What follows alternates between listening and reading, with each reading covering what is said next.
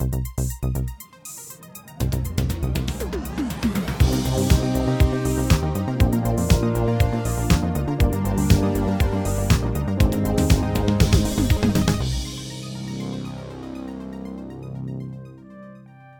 und herzlich willkommen zu der Episode 253 vom Outcast. Äh, eine doppelt, dreifach spezielle äh, Folge. Einerseits speziell, weil wir endlich nach neun Jahren warten. Nein, neun, was sind es? 13 Jahre, 12 Jahre? 13. 13 Jahre können wir endlich über Avatar 2 schwätzen.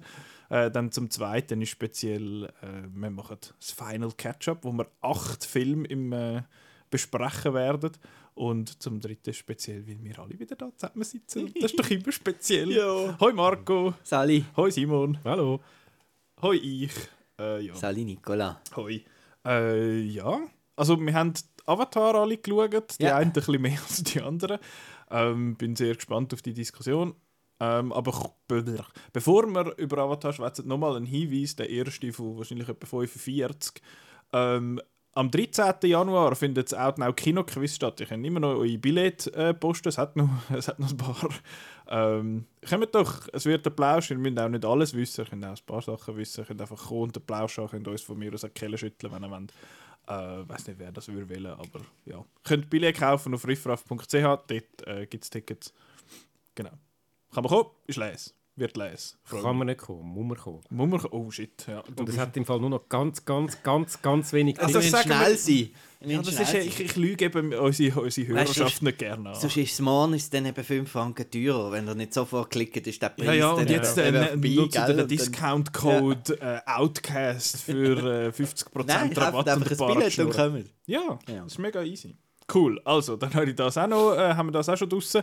Ähm, ich glaube, die Ankündigungen für Outcast 2.0 quasi für nächstes Jahr, da machen wir ein anderes Mal. Ähm, jetzt schwätzen wir nämlich über Avatar 2.0. The Way of Water. The Way of Water. Ich, ich muss mich so beherrschen, nicht immer Avatar The Last Airbender zu sagen. Nicht wegen dem äh, tollen M. Night Shyamalan-Film, äh, wegen, der, wegen der Serie, die darauf basiert.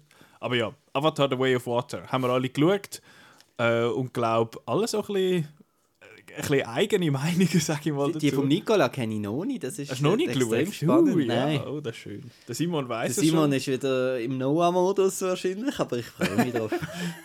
Genau. äh, Marco, du hast, äh, den, wann hast du das le- das letzte gesehen? Heute Wann war er fertig? Gewesen? ähm, etwa am 3. Gut, du hast ihn 10 Minuten neuer als ich.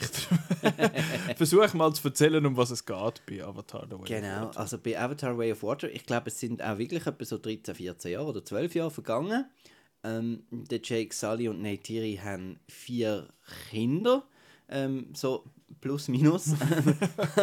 also zwei, zwei, Patchwork Family. genau, zwei Söhne sind äh, liebliche Söhne und eine Tochter. Ähm, es sind das der Loak, Loak. Loak, Entschuldigung, und der Netaram, Net, irgend so etwas. nein, nein. Und ähm, Kann Kiri haben sie als Adoptivtochter, weil das ist. Ähm, Und die Tochter heisst Tuk. Tuk, genau. Die, Tuk, Tuk. Die, die, die Die biologische ganz kleine, Tochter. genau. Und äh, dann haben sie noch die Kiri adoptiert. Das ist so, ähm, das ist der, der Avatar von der Grace aus dem ersten Teil, von Sigourney Weaver, ihre Figur, hat, ist plötzlich schwanger gewesen und hat noch ein Kind bekommen und man weiß nicht von wo. Ist es am Ende Ewa gewesen? Das ist die Gottheit oder die Erde oder was auch immer. Unbefleckte Befruchtung. Genau. So. Und ähm, dann, dann sind sie eben, ähm, sind, leben sie relativ lang, so in Frieden und haben es glatt zusammen. und dann äh, kommen die Sky People wieder, weil auf der Erde ist es anscheinend so ein Seich, dass äh, man jetzt muss äh, Pandora kolonisieren ähm, um dort zu leben, weil sie die Erde halt schon kaputt gemacht haben. Und ähm, gleichzeitig, wo das äh, und der Jake und, ähm, und seine Söhne ähm, und so weiter, die ganze Familie dort eigentlich dann so, so ein Rebellenangriff ähm, durchführen gegen die Sky People, macht mal einen Zug kaputt und überfallen wieder mal das. Und das gefällt denen natürlich nicht. Und dann tun sie halt den, den, den Quaritch äh, schicken und zwar auch als, äh, als, also als gemachter Avatar, also auch als Navi-Klon mit allen Erinnerungen. Aber die Erinnerungen sind eben schon vorher auf die Erde geschickt worden. Das heißt, er weiß nicht, wie er gestorben ist, aber sonst weiß er alles. Und äh, für ihn ist es dann irgendwie personal, weil er findet dann raus, dass der Jake und Neytiri am Tod von seinem, quasi seinem Host äh, schuld sind. Und dann macht er dann Jagd mit dem ganzen. Also es sind mehrere Navy Seals, wo da äh, Marines, Entschuldigung, Marines, die da ähm, ja. navisiert worden sind. Und dann, ich weiß nicht wie weit, man kann immer noch weiter erzählen, dann, dann äh, merken die das, äh, der Jake und Familie, und finden auch, jetzt müssen wir weg von dem Ometekaya-Clan, also von dem Wald-Clan, und wir reisen jetzt zu, dem, zu einem anderen Volk, um uns zu verstecken, und das ist dann eben das, das, das Wasservolk. Mit dem ähm, Cliff Curtis als Häuptling und der Kate Winslet als Frau vom Häuptling. Und ähm, dann geht es vor allem darum, wie die Kinder dann mit den Kindern vom anderen Clan zusammen The Way of Water äh, lernen. Genau. Ja. So. Und dann hat's gibt es noch- noch Walfang mit. Und dann gibt es noch eine Figur, die Spider heißt. Ah, der Spider, ja. Spider, das ist so ein Rasta-Dude, ein White Boy, Rasta-Boy. Ja. Und, Aber äh, ich glaube, wir müssen dann, wir müssen dann dann relativ ein schnell dann zu den Spoiler. Genau. Äh, ich möchte noch kurz sagen, ich finde das so lustig. Es hat ja auf Letterboxd gibt es ja ähm, so Custom Poster und die haben teilweise aus einfach alles, was auf TMDB drauf ist, das ist so eine Datenbank, äh, kannst du einfach alles auswählen. Und dort hat es teilweise auch sehr, sehr, sehr inoffizielle Posters drauf, weil es niemand verifiziert. Und das eine ist nicht einmal ein Fanmade-Poster, sondern einfach ein Meme. Also so Ah ja, das, das hab ich Poster vom gesehen. Spider und dann hat er so einen komischen, also das, das Character-Poster von ihm und dann hat er so einen komischen Spruch drüber gehabt, wo irgendwie gestanden ist, when the fajitas come out and they be sizzling oder so. und ich habe das dann, äh, So ein Seich. Ich habe das dann eine Zeit lang als Poster drin gehabt und jetzt heute, wo ich ihn habe Das habe ich noch gedacht. Jetzt, wo ich ihn, wo ich ihn heute habe loggen ist es leider draußen Ah. gibt es jetzt nicht mehr. Aber es war noch lustig. gewesen. Ähm, aber der Hype ist ja, ich glaube, bei uns drei unterschiedlich groß gewesen. Bei dir, Marco, wahrscheinlich relativ hoch. Riesig. riesig. bei mir so ein bisschen muted und bei dir, Simon, wahrscheinlich nicht wirklich. Ist mir so Pflicht jetzt einfach gewesen, um können mitschwätzen. Ja. Also, Also nein, logisch ähm, interessiert er mich schon auch genug, dass ich auch ohne äh, jetzt da teilzunehmen schauen wäre. Aber der Hype ist, äh, ja, es ist nicht unbedingt meine, mein Film gewesen, der erste. ja. Und ich muss sagen, der James Cameron ist eigentlich so ein bisschen, ja, mein liebster Populist-Filmmaker, sagen wir es so. Das heißt, ich bin halt in den Teenagerjahren, ähm, ja, Terminator 2, Aliens, ähm, ja, und dann auch Titanic habe ich auch cool gefunden. Und dann äh, eben der erste Avatar und ähm, ich weiß nicht, ich finde einfach, er ist, er ist absolut einzigartig und viele meinen, sie können da, also ein, ein Peter Jackson oder so und es kann einfach niemand so, so ähm, vor allem so Action inszenieren, wo einfach wirklich, es gibt noch so ein paar Spielberg-Szenen natürlich, aber einfach, wo wirklich so aufeinander aufbaut und immer mehr und dann kommt so ein Höhepunkt und dann bist du yay und, und dann und eben Geogra er verschneidet nicht, er ist einfach extrem Classic Filmmaking. Und das ist ja das, was heute ein bisschen fehlt.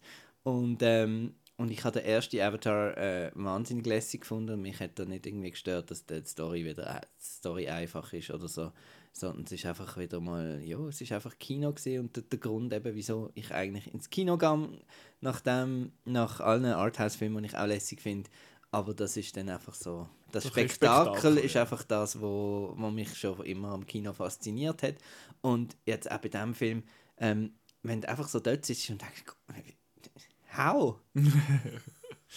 ja. Ja.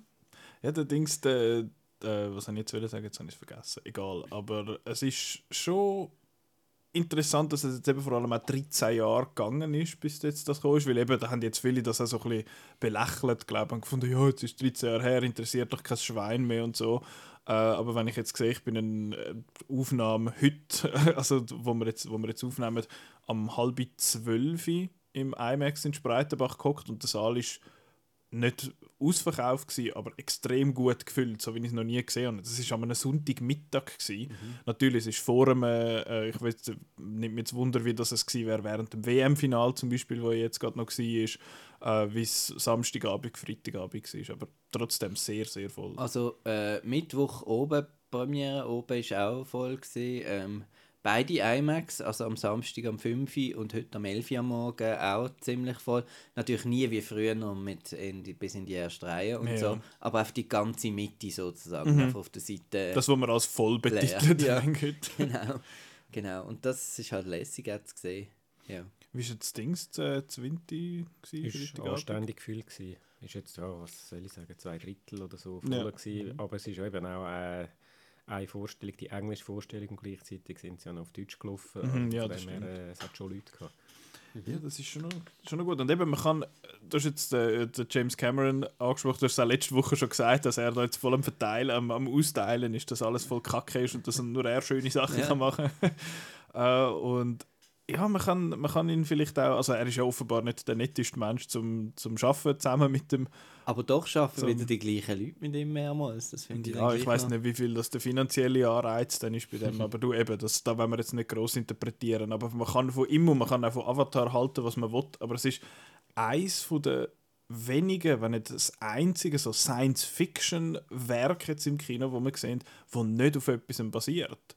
Ich meine, du hast eben so, ja, Dune ist ja Science-Fiction, aber das basiert auf irgendeinem Buch und du hast die ganze, äh, was halt heute alles in Sci-Fi reingehört, ist eigentlich alles Marvel und DC, so Superhelden-Zeugs, was auch lässig ist, aber basiert auf etwas und ist andere Sci-Fi. Und was ich glaube, was Spezielle ist an Avatar, was mich und auch wahrscheinlich die meisten Leute, ist so ein bisschen der, der Sense of Wonder und äh, dass es einfach ein, ein Spaß, ich sage jetzt einfach spaßiges äh, Science-Fiction-Kind, es ist farbig, es ist eben, es ist laut, es ist groß, es ist farbig. Und es ist eben nicht wie alles, wo, wo, wo irgendwie in letzter Zeit so rauskommt, so, eben du sagst, sprichst jetzt du an, es ist immer, oder auch der Batman, es ist alles ein bisschen düster und ernst und schon 2009 ist ja nach dem Dark Knight eigentlich gesehen und so Dark and gritty. und es ist eigentlich alles und die Marvel-Filme, die sind zwar farbig, aber es ist ja auch alles so ein bisschen grau und so ein bisschen es ist völlig ein anderer Vibe. und, Also, und das ist jetzt einfach so wirklich äh, so ein bisschen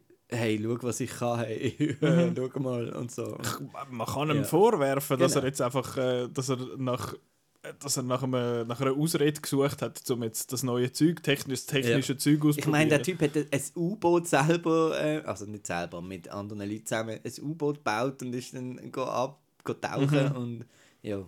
Genau. Genau. Er ist ja schon seit immer fasziniert, glaube so von den Tiefen und vom Wasser und vom Ozean und so. Ich meine, sein Name ist ja auch sehr nah. Sein Nachname ist sehr nah beim Wort für Shrimp, aber äh, ja, weiß nicht, ob das zusammenhängt. der Camarones. Ähm, ja, wenn wir über den Film schwätzen. Oder das Format Oder vielleicht nicht. noch und, Ja. und so, Oh. wie man es gesehen Willst- hat. Ja, du hast jetzt mal Ähm, alles durchprobiert. Nein, ich eigentlich immer, also das Spannende ist, er wollte ja auch immer das Kino ein bisschen weiterbringen, blablabla, mit technischen Sachen. Zuerst war das 3D so riesig gewesen, und jetzt äh, hat er, ähm, der Film ist in variabler Framerate, ähm, wird der gezeigt. Und ähm, das heißt, es hat, ähm, der Film läuft mit 48 Frames per Second, also das Doppelte an Frames, ähm, normal ist ja 24, was einem eben ein bisschen den verruckelten den Filmlook einfach gibt. Und der Peter Jackson hat ja das schon mit dem Hobbit probiert, was grausig rausgekommen ist.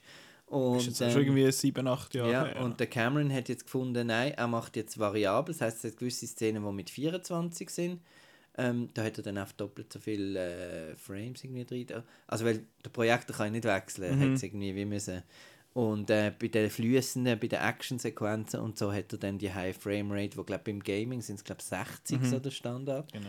ähm, wo dann halt alles so ein bisschen, bisschen flüssiger macht und, und das 3D auch sch- geschmeidiger und, und so weiter. Und als ich den Film ähm, das erste Mal gesehen habe, Mittwoch zu oben, ähm, hat mich das ein bisschen, immer wieder ein bisschen rausgeworfen und ich habe gefunden, es sieht ein bisschen sehr wüst aus und ein bisschen komisch und es wechselt immer. Und es ist trotzdem irgendwie dunkel gewesen und, und, und überhaupt, ich bin müde gewesen, nach dem ganzen Tag arbeiten und ähm, ich habe mich dann, ich bin so jemand, und es ist zu leise und äh, ich bin so jemand, der extrem eben so ein bisschen, ähm, eben wenn ich an einem Konzert bin und äh, es ist meine Lieblingsband, kann- es kann auch so meine Lieblingsband sein, wenn irgendwie äh, die, äh, der Soundmix scheiße ist, dann stand das ganze Konzert hässig dort und äh, ich kann mich wie nicht darauf einlassen. Und darum ist mein erstes Erlebnis mit Avatar Way of Water ein negatives gesehen. Bin dann irgendwie einfach nie reingekommen und dann auch nicht von der Story und, ähm, und so weiter. Und ähm, ja, habe ihn dann eben noch zweimal geschaut und muss sagen, er ist dann viel, viel besser geworden im äh, IMAX. Mhm. Genau. Weil es einfach viel heller war. Es ist wirklich, du bist voll, ich bin voll drinnen gewesen. Ähm, ich habe das noch oft mit Blockbuster, ich weiß nicht, wie es euch geht, wenn ihr auf so einen Film eine Wahnsinns Vorfreude habt, ähm, dann geht ihr das erste Mal und dann sucht ihr überall alles, stellt euch vor, so wie ihr es habt wollen Mhm. und sind dann vor allem ein bisschen enttäuscht und das ist ein bisschen komisch. Und wenn ihr dann das zweite Mal reingeht und ihr wisst, wohin das er geht, dass ihr euch dann wie mehr könnt drauf, drauf einlassen Also mir, ich Ähm. weiß nicht, wie es dir geht, Simon, aber mir geht es absolut so, wenn ich, es muss nicht einmal ein Blockbuster sein, es, ich habe das erlebt, also erlebt, ich habe das gehabt mit John Wick 3 zum Beispiel, ich bin Mhm. reingefunden, mega geil, hure cool, aber irgendwie so, da fehlt doch irgendwie so etwas, nachher nochmal geschaut, so, nein, das ist grossartig, das ist das Beste, was gibt Ja. Also ja, ich, ich kenne das schon auch. Ähm, mir, ich gehe halt sowieso am liebsten in einem Film rein, wenn ich nichts davon weiß. Und das ist natürlich bei so Franchises ein bisschen schwieriger, weil, es da Mhm. dann, äh, weil man da eine Geschichte im Kopf hat und dann sich wieder weiterentwickelt. Aber ja, natürlich kennt man das Gefühl, man hat immer seine Vorstellungen und seine Hoffnungen und seine Wünsche, wie es äh, es dann soll laufen.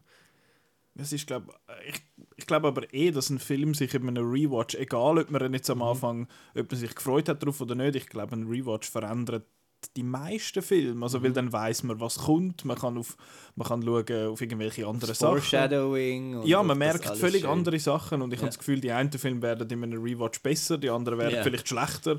Äh, ich weiß, ich habe Drive jetzt mal gesehen im, äh, im Kino und gefunden, was für ein Scheiß. Weil, weil der, einerseits ist das, was ist das, elf Jahre her und dort ist mein, ich sage jetzt mal, mein Filmgeschmack ist gewesen, äh, äh, geil und so, so ein bisschen, noch nicht so, ich, ich weiß nicht, ob ich, Schön umschrieben. ja, ich würde das gerne in Wort, äh, Schrift, ich, ich weiß nicht, wie man das schriftlich würde machen. Nein, ich, ich will jetzt auch nicht sagen, dass ich jetzt einen total äh, refined Filmgeschmack habe, aber ich habe schon ein bisschen mehr geschaut jetzt in der Zwischenzeit und vor allem habe ich mich dort auf einen Actionfilm gefreut, weil der Trailer einen Actionfilm verkauft hat.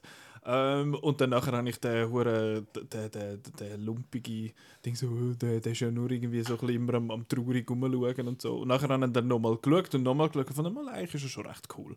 Also ja, das ist glaube ich nicht ein, ein einzigartiges Phänomen jetzt äh, für, für Blockbuster oder für Filme, wo man sich darauf freut in dem Sinn. Aber ja, das heißt, du hast ihn am Anfang so ein bisschen, äh, ist noch gut gewesen und nachher ist er mit jedem Mal Genau. besser geworden. Wie hast du ihn denn du gefunden, Simon, zum, äh, ich sage jetzt mal, ein bisschen Gegensteuer geben, so willst?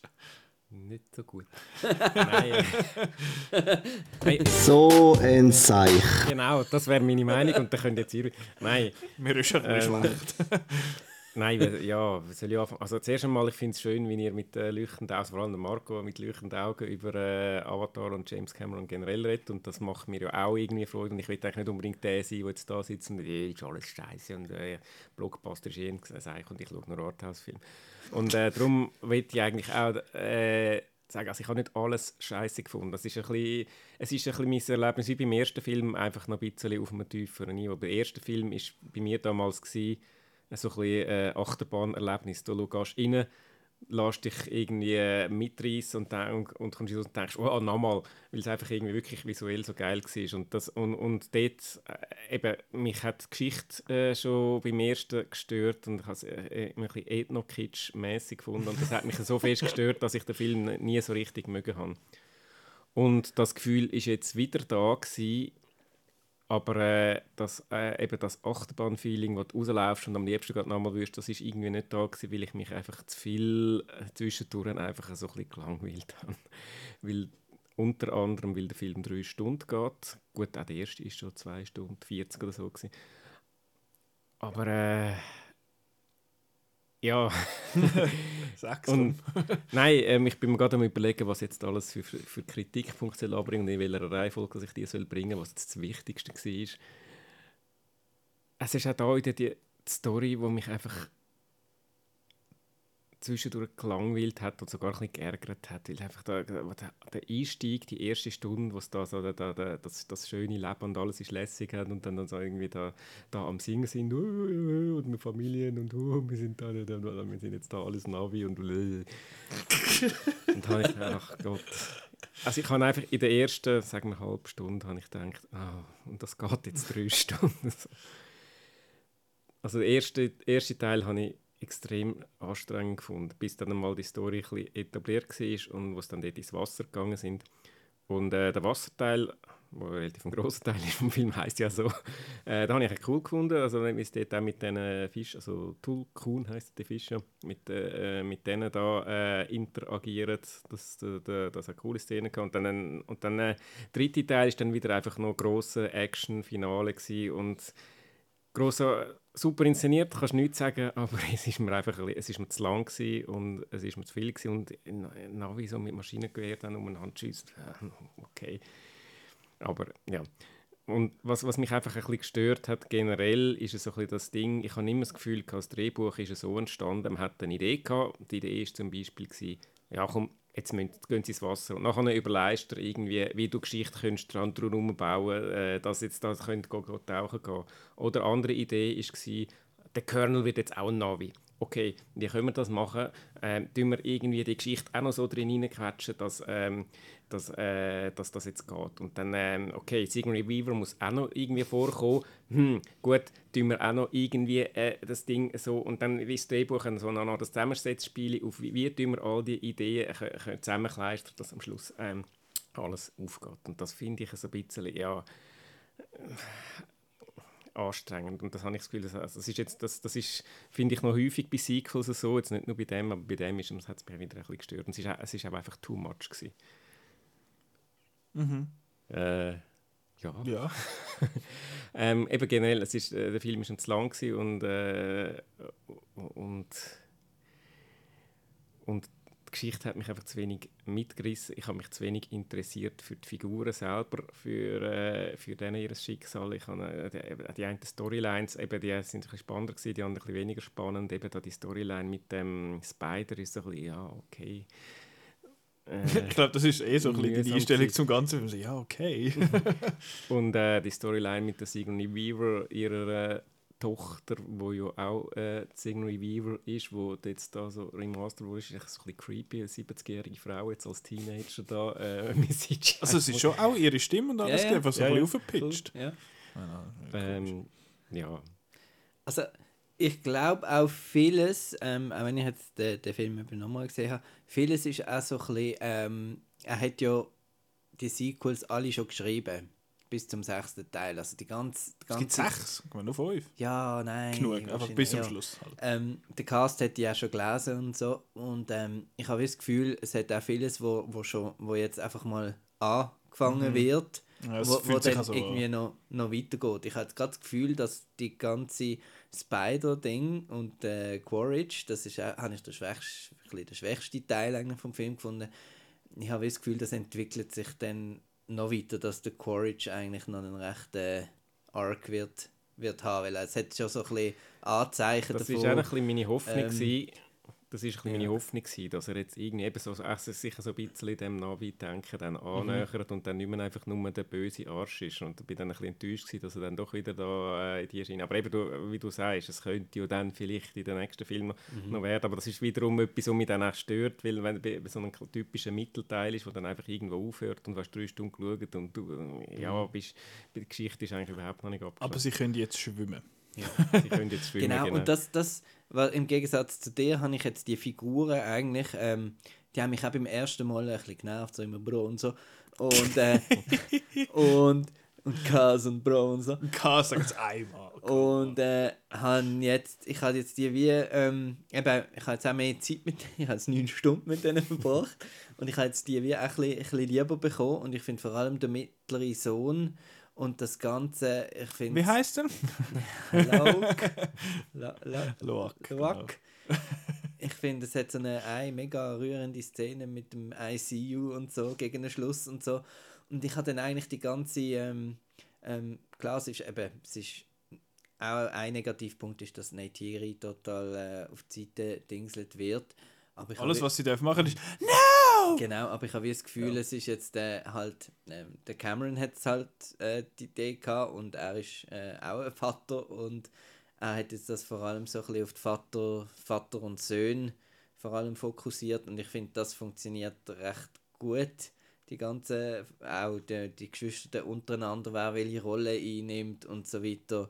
Und ähm, von dem her, das hat mich eigentlich schon noch recht. Ich habe die ganze ähm, wie du, den Einstieg habe ich recht holprig Mega, gefunden. Es hat mich mega. mega an Rise of Skywalker erinnert. so ein bisschen, es ist wie, als wäre der Film mit diesen drei Stunden immer noch zu kurz. Also am Anfang, Ja, also es würden zwölf Jahre fehlen. am Anfang ist halt mega ein Ketz und dann, dann, wo er bremst und kniest im Wasser und so, dann bekommt er irgendwie seinen Pace. Und äh, ab dann bin ich dann eigentlich, eigentlich dabei gewesen. Aber am Anfang ist es recht äh, Mhm. ein Durcheinander. Ja. Was ich noch muss sagen, äh, für der Fairness halber, ich habe den Film in einem okay Kino, aber jetzt nicht in einem speziellen Kino geschaut. Und ich habe das Gefühl, das ist ein Film, der dann schon sehr viel dazugehört, wenn man wirklich im bestmöglichen äh, Saal, eben jetzt im IMAX zum Beispiel, schaut. Und von, von dem her könnte ich mir vorstellen, wenn ich, ja, ich weiß nicht, ob ich noch Zeit habe und Lust, aber... Äh, doch, doch, ich aber äh, ich, äh, er würde dort wahrscheinlich auch noch ein bisschen gewinnen, weil äh, vielleicht es, es funktioniert auch umgekehrt. Am, am Anfang, wenn du das erste Mal schauen und die Sachen nicht gut findest, dann denkst du, hey. Und wenn du das zweite Mal schauen, also, also wenn du negative Erwartungen hast und die bestätigt werden, stört sie das erste Mal mehr als das zweite Mal. Also umgekehrt bei dir positiv.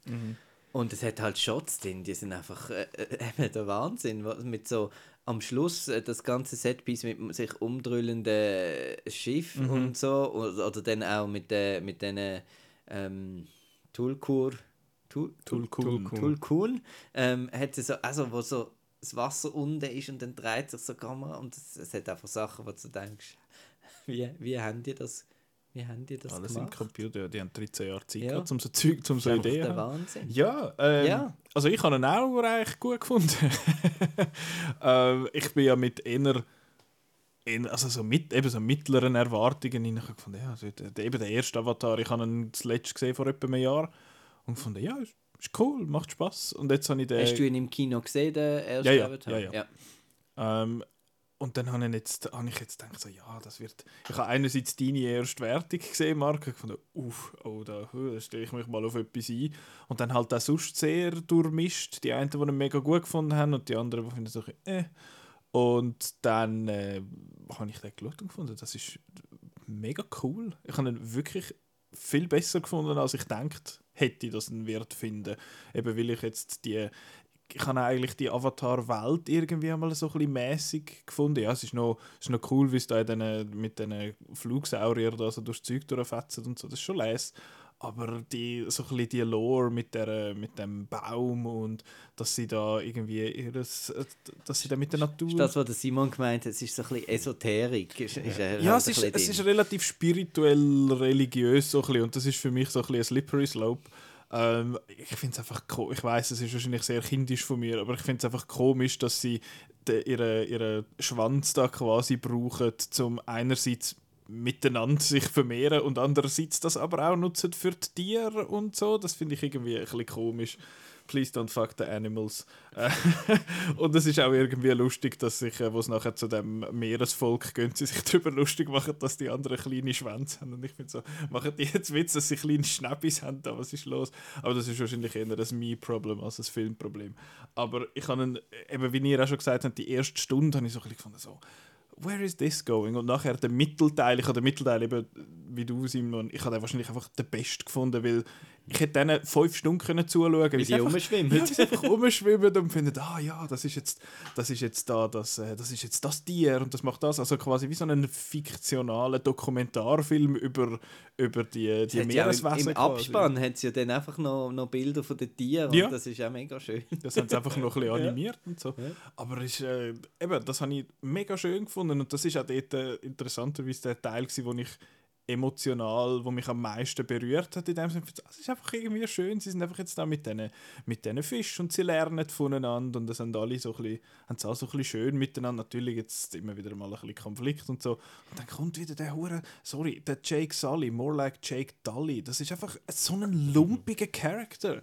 Ich, Aber ich habe es mega cool gefunden am Schluss, eben ähm, im dritten Teil, ähm, das habe ich beim ersten Mal auch nicht so gemerkt, dass, dass eigentlich nur Kinder haben ja den Way of Water eigentlich gelernt. ja, Und sie, haben tun- gar nichts gemacht. Sie tun am Schluss wieder Erwachsene beibringen und eben es geht dann halt um die Familie und ich das habe ich irgendwie noch schön gefunden, dass Mhm. dann schlussendlich Kinder eigentlich die Eltern retten, weil sie sich halt mit dieser Kultur äh, auseinandergesetzt Ja. haben. Ja. Und das ist, ja, ich weiß nicht, das ist halt äh, eben die vielen Figuren in dem Sinn, also es, es sind ja nicht jetzt übermäßig viel, aber es sind genug, um gewisse können, also müssen, so ein bisschen, eben wie du sagst, Neytiri, wo relativ auf die Seiten rausgeschrieben wird, dann hat es teilweise wirklich relativ so jarring Cuts im Sinn von ah, du hast jetzt das gelernt und dann zack, Schnitt und dann gibt es also es zwei, drei so Szenen, die richtig komisch sind und das sind vor allem die, wenn es von dem Wasservolk und der Sully Family in dem Sinn zu dem Spider äh, über überschneidet. Das ist teilweise recht, recht komisch irgendwie und das Abteil habe ich auch äh, relativ halt schwach Doof gefunden. aus, die, die, die Navi mit den Marine und dann Tattoos und Kaugummi Ja, ja.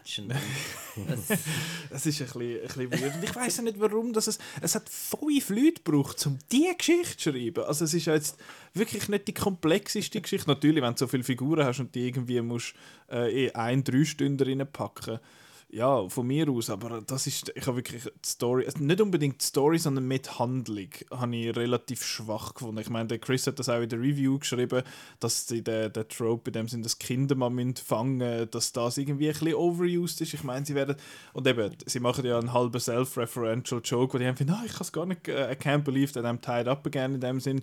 Und ich finde, sie haben das selber gemerkt. Aber das ist das, was ich dann gefunden habe, ja, einmal weniger und dann hättest du vielleicht ein bisschen den, das Pacing ein bisschen können konstanter halten, sage ich jetzt mal. Ja, oder eine Storyline weniger einfach. plus ja, es hat noch ein paar Sachen gegeben dort, plus die ganze RDA, oder wie heißt sie? Äh, die Sky People Firma da. Ähm, ähm, mit Mhm. der, das der wird Frau da. Ja, genau. die, Generalin Kolonisation, die, das kommt halt auch nicht richtig.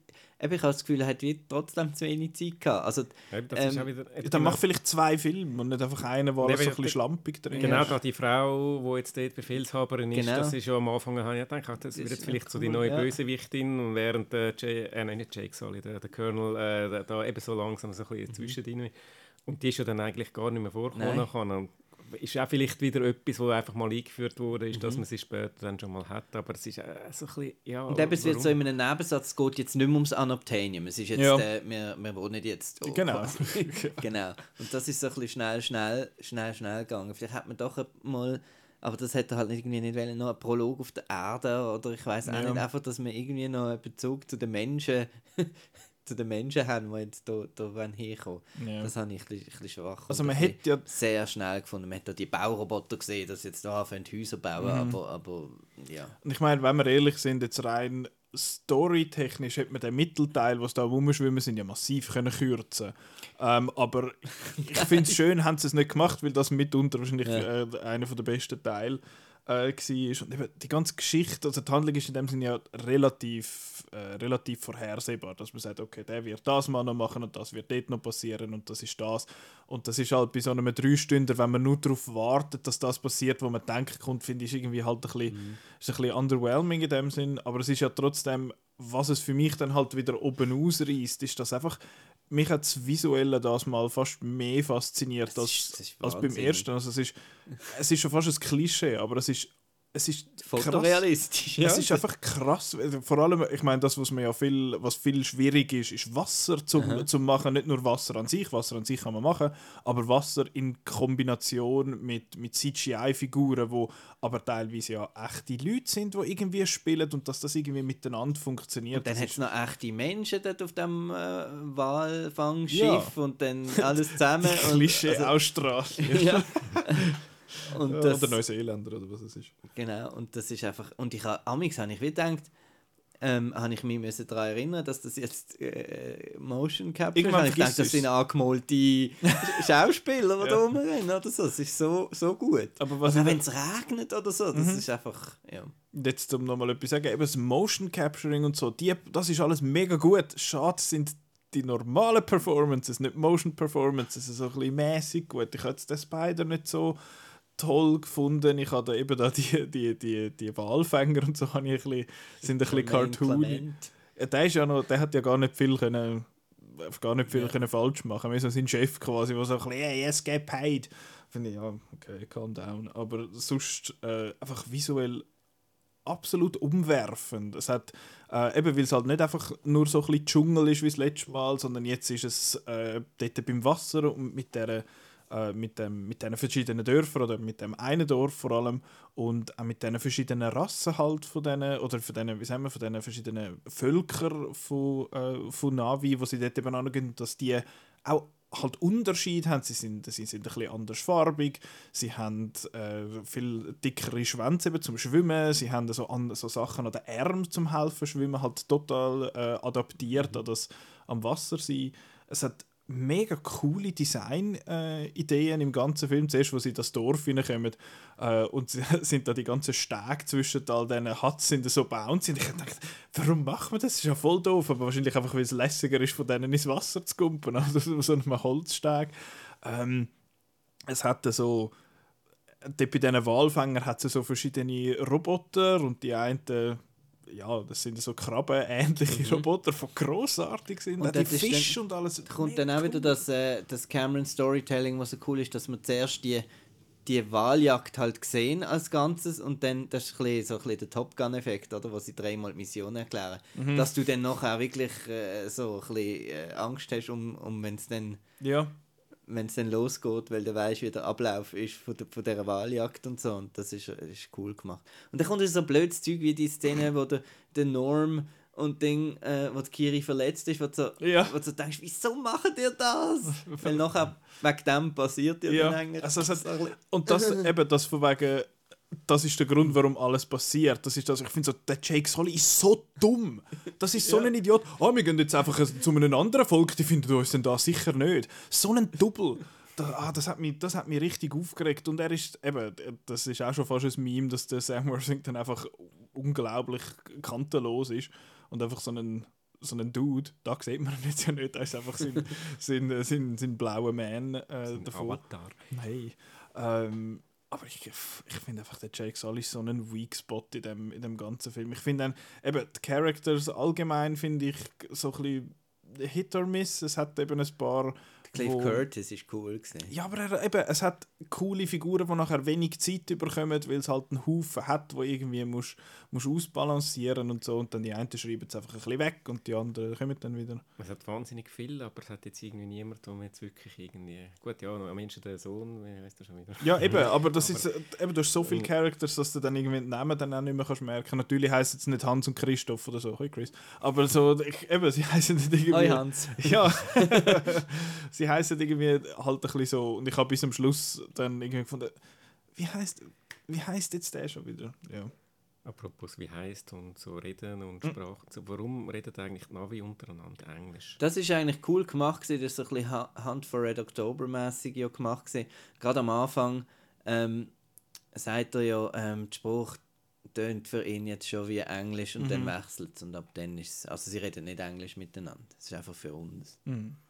Ja, eben, aber das, klar, es ist für uns gemacht. Und genau. wenn äh, drei Stunden auf Navi wären, irgendwie Untertitel, also wäre irgendwann ein bisschen anstrengend. Vor allem Untertitel. Aber ich finde es einfach, es ist eigentlich von der Story her, ich finde es auch von der Story her macht es einfach null Sinn, dass sie die Sprache vom Feind reden miteinander und das aber sie reden ja nicht so sie, nicht. das ist nur wir hören es nur so ja ja aber ja, als Ausrede ja, aber, so aber nein das dann eben auch wieder nicht weil äh, sie reden ja zwischendurch dann doch wieder nach wie miteinander dann müsste ja alles immer nur ja aber das ist einfach so ein bisschen zum das ist so ein bisschen wie, Note geben. das ist ja so ein bisschen wie äh, wenn sie irgendwie äh, wenn jetzt irgendwie. Äh, komm, komm. Nein, irgendwelchen amerikanischen Film, der in Nazi-Deutschland spielt und alle, reden, alle Deutschen reden Englisch, aber mit deutschem Akzent. Das ist also, entweder redet es Englisch und dann tun wir einfach so, als wäre es äh, äh, äh Deutsch und wir tun nicht gleich, aber dann können sie ja normal Englisch reden und wir nicht mit dem deutschen Akzent. Das ist da irgendwie gleich.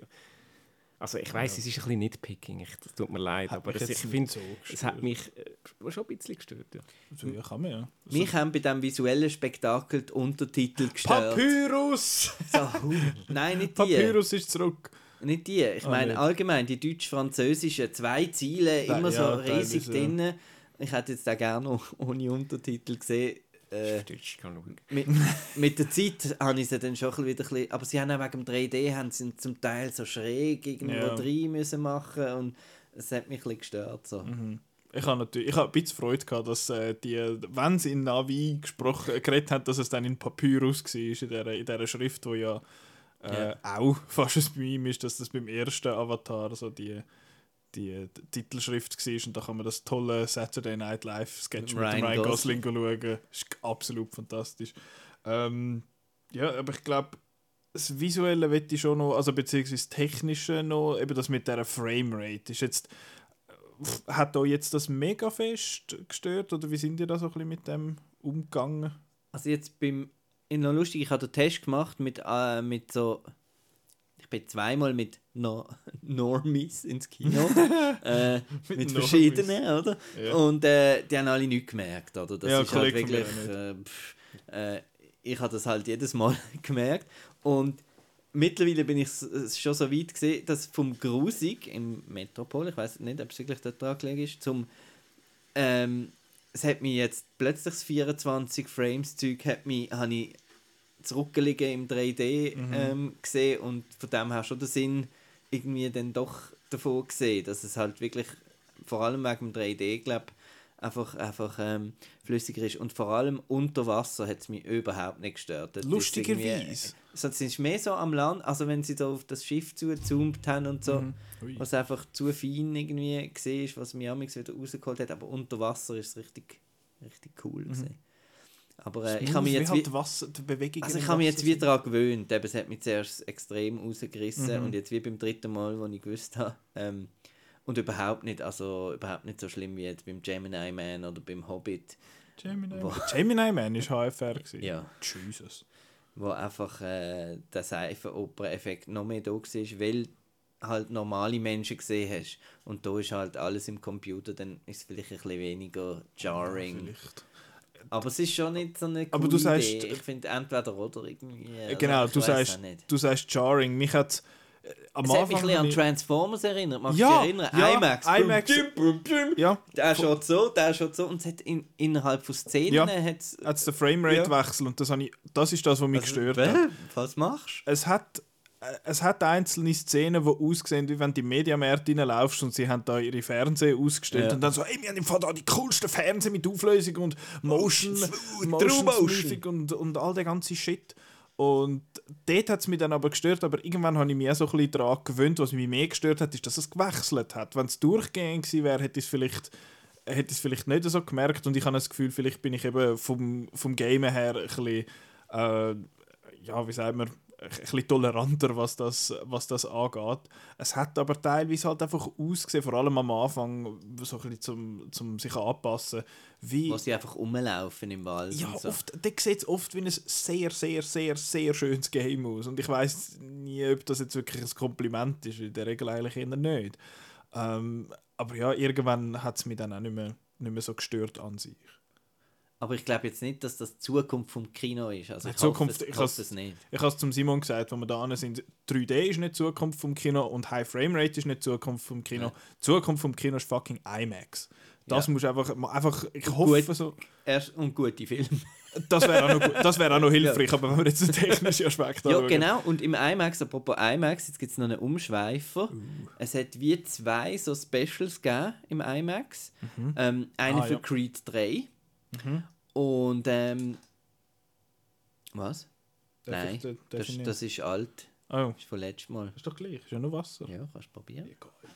Ähm, Das Wasser das spoiled. Wasser von letzter Woche. Das ist, glaube ich, abgelaufen. Nein, also es hat ein Creed 3 Special gegeben, wo so der, der Michael B. Jordan erzählt hat und so, dass jetzt das zum ersten Sportsfilm mit IMAX-Kameras und brrr, dann bist du drin und, und bla bla bla. Dann hat es ein Mission Impossible ähm, Dead Spektakel Reckoning Part Part 1. 1 äh, Wahnsinns äh, Featurette gegeben, äh, wo man einen Stunt sieht und wie er gemacht wird und äh, crazy, crazy, crazy. Da besteht schon rock hard. Ja. Und, und auch wirklich halt auch so mit Making-of Featurette und so. Und ich finde das eigentlich eine super ähm, Art von Trailer, fast besser als ein Trailer. Wenn, ich weiß, viele finden das ein bisschen cringe, aber ich finde das, ich finde das, ich finde das eigentlich noch cool, wenn du so Filmemacher siehst und was sie sagen, hey, ihr müsst den Film im Kino schauen und das ist riesig und wir haben das extra und so. Ich denke, das könnte schon noch ziehen bei den Leuten und dass das eben die Zukunft von der Ja. Vom. Kino ist, dass man halt wirklich einfach pro Jahr halt so vier riesen Spektakel hat, die dann die anderen Sachen finanzieren. ja, Ja. hoffentlich. Ja. Ja.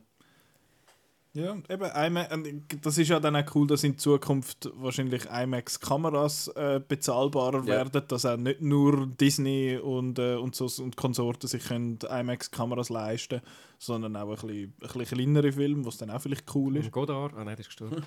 Ups. Aber Äh, das 3D ist also auch super gesehen. Ja, Also- aber ich, ich finde, es wäre wahrscheinlich gleich gut gewesen ohne. Also.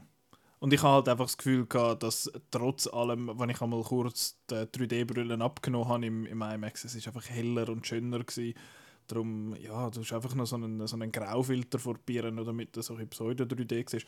Apropos 3D. Sorry, das ist schon sehr cool. Ja, es ist schon gutes 3D, aber es ist immer noch 3D. Aber was ich komisch gefunden habe, sie haben ja teilweise im Film auf Bildschirm geschaut. Und die Bildschirme sind auch 3D gewesen. Aber warum? Aber vielleicht ist das auch so mega Hightech. Das ist in der Zukunft, weil Avatar spielt ja im Jahr 2154. Also der erste Teil.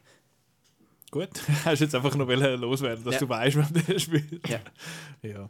Ähm, Weil dort macht er so ein äh, Videojournal und dann Ja, ja. immer ein Datum unten dran. Ah ja, genau. Ähm, viel mehr will ich nicht mehr sagen. Etwas noch, noch nicht. Äh, es, sie haben ja so eine Art äh, Unterwasserzeichensprache, die, die Wassernavi. Das ist von dem entwickelt, sage ich jetzt mal, oder vom CJ Jones, wo der, äh, bei Baby Driver sein Ziehvater am, am Baby Ja. sein Ziehvater gespielt hat. Der hat die Unterwassersprache quasi äh, entwickelt. Und das habe ich eigentlich noch recht, recht cool gefunden, dass sie äh, in, in Zeichensprache miteinander schwätzen. Ähm, man unter hört ja nichts Man hört ja bekanntlich Ja. nichts. Ja. Also, äh, das habe ich noch schön Man kann gefunden. nicht schwätzen. So. Genau. Ähm, Außer bei Aquaman. gut. Ah, es, hat mich, es hat mich einmal ein bisschen an Aquaman erinnert, weil es eben, das- ich meine, es hat eben da die Techno-Krabben da quasi, und ich finde so, ah, das ist irgendwie schon noch, aber ja, und viel, halt viel Wasser und so ein bisschen unter Wasser und so. Und es hat der, der Tulkun, wo der einfach noch so ein kleines Dings, wo der zum ersten Mal sein Maul aufgemacht hat, habe ich gefunden, holy shit, that's one big ass mouth. Ähm, und jetzt noch vielleicht so ein bisschen aus, äh, wie sagen wir, einen, einen Ausblick. Ich hoffe ja, dass es so eine Art äh, Avatar World Tour gibt, dass sie am Anfang sind im Dschungel und jetzt sind sie im Wasser und dann irgendwann gehen sie in die Sky Wüste. People? Äh, nein. Das können sie nicht machen. Aber dass sie irgendwann vielleicht dass sie in die Wüste gehen oder zu so einem Vulkanvolk oder in Schnee oder so. Und ich meine, mit Schnee umhantieren, das ist mit CG sicher auch eine coole Herausforderung für den, für den Monsieur Cameron. Also ich, ich hoffe, dass er noch ein bisschen in die anderen Biome in dem Sinn geht, wenn er jetzt im Dschungel und im Wasser war. Aber äh, ja, bin, bin gespannt. Ich glaube, der nächste kommt ja jetzt zwei nur Jahre. zwei Jahre gehen, wenn man Oh, glaubt. Ja. Aber er hat eben, mein letzter Stand war, er hat glaube fünf insgesamt geplant Ja. und vier und fünf dreht er, aber nur wenn zwei und drei Ja. finanziell erfolgreich Genau. sind. Also beim 3 könnte man aufhören, theoretisch. Ja, bin ich gespannt, wie man das dann will, wie man das will machen Es gibt aber ja. wieder ein Drehbuchpost. oh no. Ja, eben fünf Leute, drei Stunden für so ein Drehbuch ist irgendwie dann schon ein bisschen. Äh, ja, jetzt äh, hat mich nicht so überzeugt, aber sonst. Ja, sehr, sehr, sehr positiv äh, überrascht von meiner Seite. Ich weiß jetzt nicht, Simon, du freust dich wahrscheinlich bedingt auf äh, Avatar Snow Festival Edition oder was? Ja, doch, Snow finde ich wieder geil, Schnee finde ich auch immer geil. Ja, Das stimmt, du- bei James Bond. Oh, ja, freue ich geil, mich. äh, Skifahren. Ja, gerade will ich sagen. Dings am Skifahren. Also, die, Nein, aber jetzt noch, noch ernsthaft. Ja. Also ich, das ist für mich auch noch ein Grund, ähm, dass ich vielleicht jetzt bei dem nicht völlig ding, berauscht bin. Unter Wasser ist jetzt halt nicht unbedingt mein Element. Ähm, ich habe äh, zum Beispiel, äh, ich einfach mehr Freude auch Höhe, zum Beispiel jetzt, was im ersten Teil da mit dem Vogel, äh, was hat er für einen Namen? Ikran. dem Ikran äh, umgeflogen sind und was dann da oder, oder die Dinge da in der Luft sind und das, das habe ich richtig geil gefunden und unter Wasser siehst du einfach schon, es ist hure geil gemacht, aber es ist einfach ein bisschen, es, ein bisschen weniger mein Element, glaube. Und das hat vielleicht auch noch einen Teil dazu beigetragen, dass ich ein bisschen anderweitig gewesen bin. Von dem her, wenn sie in die Berge gehen mit Schnee und so, bin ich voll dabei. Wenn sie gehen wandern und gehen Skifahren Ja, in der genau. Schweiz. Es gibt keinen Schnee. Mit dem. Rucksack, Rucksack und dem Sänger. Nein, es kann auch anders Zeug sein. Aber ich finde, äh, ich bin nie verstanden. Ich fände es cool, wenn jetzt noch ein bisschen an andere, andere Orte gehen. Haben wir sonst noch etwas zu sagen zu Avatar The Way of Water? Nein, es ist Kino. Und äh, es ist das Jahr, muss ich sagen, eben, ist, ist Top Gun und jetzt Avatar, so ein bisschen die zwei, wo so rein, äh, eben, ach, wie du gesagt hast, Achterbahnfahrt. Mhm. Äh, Das, was der, das, was der Martin Scorsese den Marvel-Film Genau. vorwirft. Ja. genau. Ja, aber Ja. Marvel-Filme sind eben eher einfach so ein bisschen die kleine Achterbahn, die einfach ein bisschen langweilig ist. Das ist die Himalayanbahn auf der lokalen Ich will nicht lange musst anstehen. Mit dem Fastpass. Gut. Ähm, ja, dann haben wir unseren Avatar äh, äh, ab abgeschlossen. Ohne Spoiler. Ja, So gut. und jetzt gehen wir zum Final Catch-up. Welchen muss ich drucken? Den Das da? weiß ich nicht. Du Oder hast der sie da? gerade Der da? Blau. Oder, oder welchen? Kinowoche. Oh nein, nicht der. Der, Der, der, Blau, also der, wirklich der blaue Ist da, es der? der? da- Ist es der da hinten? Ich weiß nicht. Nein, bin nicht gesehen. Nein, nicht gesehen. Was? Den hast du nicht gesehen. Den hast du nicht gesehen. Und das, Das- das bis heute noch nicht gesehen. Jetzt machen wir das Nicolas Ketchup. Du, das ist doch cool, dass du das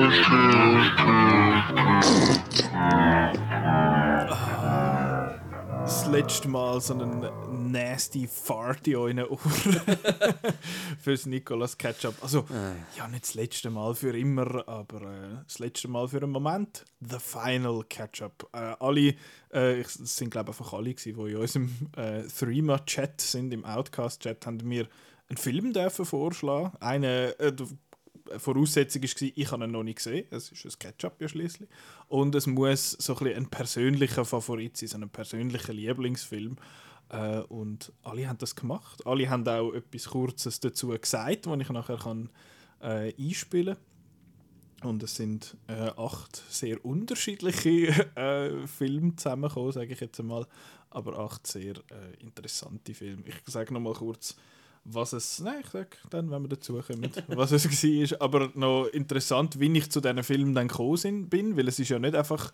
Äh, die, die wenigsten Filme sind einfach so readily accessible gewesen. Fünf von diesen acht Filmen habe ich, äh, im, äh, habe ich dürfen im Le-Video hören, äh, hören. Das ist wieder Marc jetzt gerade Mikrofontests macht, äh, habe ich aus dem, äh, aus dem Le-Video fünf Stück. Eine habe ich äh, auf Blu-ray mit dem Simon geschaut. Also ich habe das, wir haben vier haben wir zusammen geschaut von diesen acht. Äh, einen davon auf Blu-ray, einen davon habe ich auf dem Apple TV gemietet und einen auf Prime äh, Video. Also sehr noch interessant, dass ich fünf. zwei auf Blu-ray gehabt. Welchen ist der? Der, äh, My Fair Lady und... Ja, mal stimmt, mal stimmt. Dann sind es vier gewesen, dann habe ich mich da, habe ich mich da vertun. Äh, genau. Final Catch-up. Sind ihr, sind ihr parat? Äh, wo sollen wir anfangen? Ich glaube, euch zwei machen wir am Schluss. Da können wir noch am längsten darüber schwätzen. Dann fange ich jetzt einfach in meiner Liste zoberst oben an. Und zwar ist das am Tarsem Singh äh, sein äh, The Fall, wo mir ähm, die Diana aufgetragen hat zum Schauen. Und jetzt spiele ich gerade mal schnell ab. Ich hoffe, das geht, was sie uns da erzählt. Also ich habe den Fall ausgesucht, weil ich es einen mega schönen Film finde, wo wahnsinnig schöne Bilder hat und eine unherzige Geschichte. Und zu den Bildern gehört für mich natürlich auch noch der Lee Pace, wo wahnsinnig schön zum Anschauen ist. Ich hoffe, du hast auch an dem Spaß gehabt, nicht nur ich. Und dann löst der Film bei mir auch noch so eine, so eine schöne Melancholie oder Sehnsucht aus, die ich gerade würdig gefunden habe fürs letzte Ketchup. Ja, das ist äh, semi-live aus Neuseeland von der, von der Diana, einmal über die ganze Welt äh, geschickt. Jetzt den Fall haben wir, haben wir alle gesehen. Du hast ihn jetzt mal wahrscheinlich im Kino geschaut, Marco, du bist dann noch... Nein, der ist nicht im Kino. Ist der nicht im Kino gelaufen bei uns? Ähm, so ein bisschen meine, meine Meinung zum Tarsem Singh vorab. Ich habe die Filme, die ich von ihm gesehen habe, ganz furchtbar gefunden. Äh, Mirror, Immortals! Immortals ist ganz schlimm gewesen. Das ist so, den habe ich vor allem gesehen äh, auf der auf der Hochzeit von, von meinem Interesse an der griechischen Mythologie und der findet, ja, ich mache einfach irgendeinen Scheiß. Und Mirror Mirror ist noch so einer gewesen, den ich auch ganz ganz furchtbar gefunden habe. Äh, und jetzt The Fall. Simon, du hast für dich ist es auch ein Ketchup gewesen, ist das Ja. richtig? Das hast du noch nicht gesehen. Ja, ich habe ihn nicht gesehen und ich habe noch keinen einzigen anderen Film vom Tarsem Singh. Okay. Also ich bin da völlig unbefleckt an den Film, ich habe fast nichts darüber gewusst. Und äh, jetzt muss ich noch irgendwie zusammenbringen, um was es geht bei äh, The Fall. Da geht es um einen Mann, gespielt von Lee Pace, der mit einer, ich glaube, es ist eine Kriegsverletzung, oder einfach mit einer Verletzung in so einem komischen Spital landet und dort dann sich mit einem Mädchen anfreundet. Und er ist einfach halt das Bett gebunden und das Mädchen äh, hilft ihm dann und lässt ihm so ein bisschen zu und sie schwätzen miteinander, und eben, sie freundet sich so ein bisschen an und er erzählt ihr dann eigentlich eine Geschichte und die Geschichte wird dann quasi live verfilmt äh, und man sieht die, die Geschichte in der Geschichte rein. Und jetzt, Simon, du darfst du vorab mal sagen, wie hast du den Fall so gefunden? Ich bin eigentlich überrascht, dass ich ihn nicht besser gefunden habe. ja. Weil ein- rein so vom Ding her finde ich das grundsätzlich noch lässig, so äh, Geschichten, äh, wo sich dann so ineinander verweben. Also da haben wir da die eine die Rahmenhandlung und dann fängt er an zu erzählen und äh, dann siehst du so ein bisschen, äh, eben, dann siehst du die Erzählung und das, das geht, das greift dann so ineinander rein und das finde ich eigentlich noch cool und er ist Er auch- ist Stuntman, er ist nicht im Krieg, hat er Verletzung Genau, ja. gehabt. ja, äh, Film. Film machen ist auch eine Art ein Krieg. Ja, ist auch ein Kampf. Und ähm, er sieht äh, visuell wirklich cool aus, das stimmt natürlich, was Diana sagt. Und ähm, eben, mir, mir gefällt das eigentlich noch so ein bisschen das, äh, das Spielerische ineinander rein. Mich hat er jetzt in dieser Hinsicht erinnert ein bisschen an äh, 3000 Years of Longing, wo auch gerade im Kino gelaufen ist. Also äh, eigentlich sollte 3000, 3000 Years of Longing mich an den, an den anderen erinnern, nicht so, aber es ist halt wieder eine Folge, die du gesehen hast. Ähm, und den habe ich auch, auch noch gut gefunden. Da hat mich irgendwie, äh, es hat mich nicht gepackt. Ich habe ich habe ein bisschen Mühe gehabt mit diesen Figuren, mich in diese Figuren reinzufinden. Das ist jetzt kein Zufall, dass wir nicht mehr gewusst haben, dass es ein Stuntman ist, weil ich habe das irgendwie auch verpasst gehabt. Und dann, äh, dann habe ich wahnsinnig lang gehabt, bis ich, oder eigentlich, eigentlich bin ich gar nicht richtig im Film reingekommen und irgendwann, irgendwann hat er mich ganz verloren. gehabt. Ich habe ich habe so etwa die, halbe, die Hälfte haben noch so ein bisschen versucht und bis ich dachte, jetzt, jetzt kommt es dann, aber, aber irgendwann ist es dann ein bisschen zu weird geworden und äh, dann, dann, dann habe ich irgendwie abgestellt und ab dem Moment ist, so ein bisschen, ist es anstrengend, mühsam geworden und so auf die Uhr schauen, ah, wie lange geht es noch. Und das ist ein bisschen schade, weil eben eigentlich vom, rein von, von der Art vom Film her finde ich das ja eigentlich so noch schön. Also meinst du, vielleicht bei einem zweiten Mal schauen, fändest du besser? Wer weiß, wer weiß. Äh, Marco, du hast schon so ein bisschen die Augen vertreten, wo, wo der, der Fall gefallen ist. gefallen.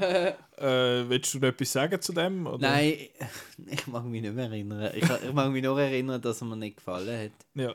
Also, es war so ein bisschen langweilig. gewesen. Sie haben immer, ich mag mich wirklich nicht mehr, es ist schon lange her. Sie Mhm. Ja. haben sie so am Bett geschwätzt und dann hat es wieder Fantasy-Szenen gegeben und dann Genau. haben sie wieder am Bett geschwätzt. Und, Genau.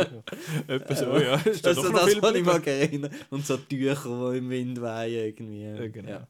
Äh, mich hat er visuell und so ein bisschen von der, von der Art her, also zumindest die Geschichte, die er erzählt, recht an, äh, an Jodorowsky, so ein bisschen Jodorowsky-mäßig äh, erinnert, also El Topo oder Holy Mountain, wo auch so ein bisschen äh, einmal noch cool aussehen, aber oft... Die sind dann so richtig, richtig abgefahren. Das ist ja der dann doch nicht gewesen. Die sind, die, gut, die selber sind einfach wack. Aber ähm, ja, es ist einmal, äh, was für beide so ein bisschen gilt, ist, teilweise sieht es ein bisschen aus, so ein bisschen Art for Art's sake. Also es ist einfach, äh, einfach ein bisschen Kunst gewesen und das kann man irgendwie noch schön finden, aber eben, wo er dort vor dem, vor dem Leintuch knündelt und da mit dem Blut und so. Und das ist aber auch sicher einer, wo man wahrscheinlich kann jen, jenste äh, Essays und irgendwelche äh, Beiträge und, und Aufträge, äh, wie sagen wir, Aufsätze darüber kann äh, lesen, was jetzt dort alles rein zu interpretieren gibt und so, was jetzt alles für was steht. Das fände ich alles geil, aber äh, ich weiß auch nicht, warum ich das jetzt irgendwie Ja, es, es ist mir aber ähnlich gegangen. Er hat mich nicht mega gepackt. Also das wird jetzt sowieso, das letzte Ketchup wird sehr äh, in line sein mit den anderen Ketchups. weil Der, der Nicola, der findet, der Film ja, ist noch gut gewesen. Ähm, ja, ist, hat mich jetzt nicht schlecht dunkt oder so, aber es ist einfach äh, die Story wirkt eben, weil er ja auch geistlich so ein bisschen immer ein bisschen durch den Wind ist und so, ist er auch so ein bisschen, er ist ja nicht ein unreliable Narrator, also er erzählt ja sowieso eine fiktionalisierte Geschichte von der Wahrheit in dem Sinn. Und dort verliert er sich teilweise im Erzählen und das ist, gilt für den Film dann einmal auch ein bisschen, dass er sich ein bisschen äh, verliert in dem Ganzen. Und visuell wirkt er auch so ein bisschen theatermäßig, also so ein bisschen von der Aufmachung. Es hat dann nicht jetzt einen riesigen, einen riesigen Cast, es hat einfach da die, die Crew und äh, oft viel, viel Raum rundherum, habe ich das Gefühl. Also habe ich so ein bisschen im Kopf gehabt, dass viel, viel Raum rundherum gelassen worden ist. Wie halt irgendwie eine Art des verfilmtes Theaterstück. Ähm, ja, mega interessanter Film, habe ich, habe ich gefunden. Einfach so visuell noch spannend. Etwas, wo ich so noch nicht viel gesehen habe, sage ich jetzt mal. Aber ich kann nicht sagen, dass er mich, dass er mich jetzt mega gepackt hat oder so. Ähm, ich verstehe aber, ich werde das wahrscheinlich bei allen sagen, also ich verstehe die Faszination für so, für so diese Art Film. Mich hat es jetzt nicht so verwünscht. Was ich aber verstehe, ist, dass man zu den schönen Bildern der Lee Pace zählt. Das äh, ist absolut ein attraktiver Mann. Ähm, ja, kann man machen. Also ist ein, ist ein Das hat eben keine attraktive Frau gehabt, der mache ich ihn nicht gut gefunden. Das hat gar kein Weber gehabt. äh, uh, dann ist der nächste gerade äh, grad, grad auch gut, wo wir dann drüber schwätzen. Ähm, aber ja, der Fall, wo, wo Diana mir äh, aufgetragen hat, ist, ist interessant gewesen.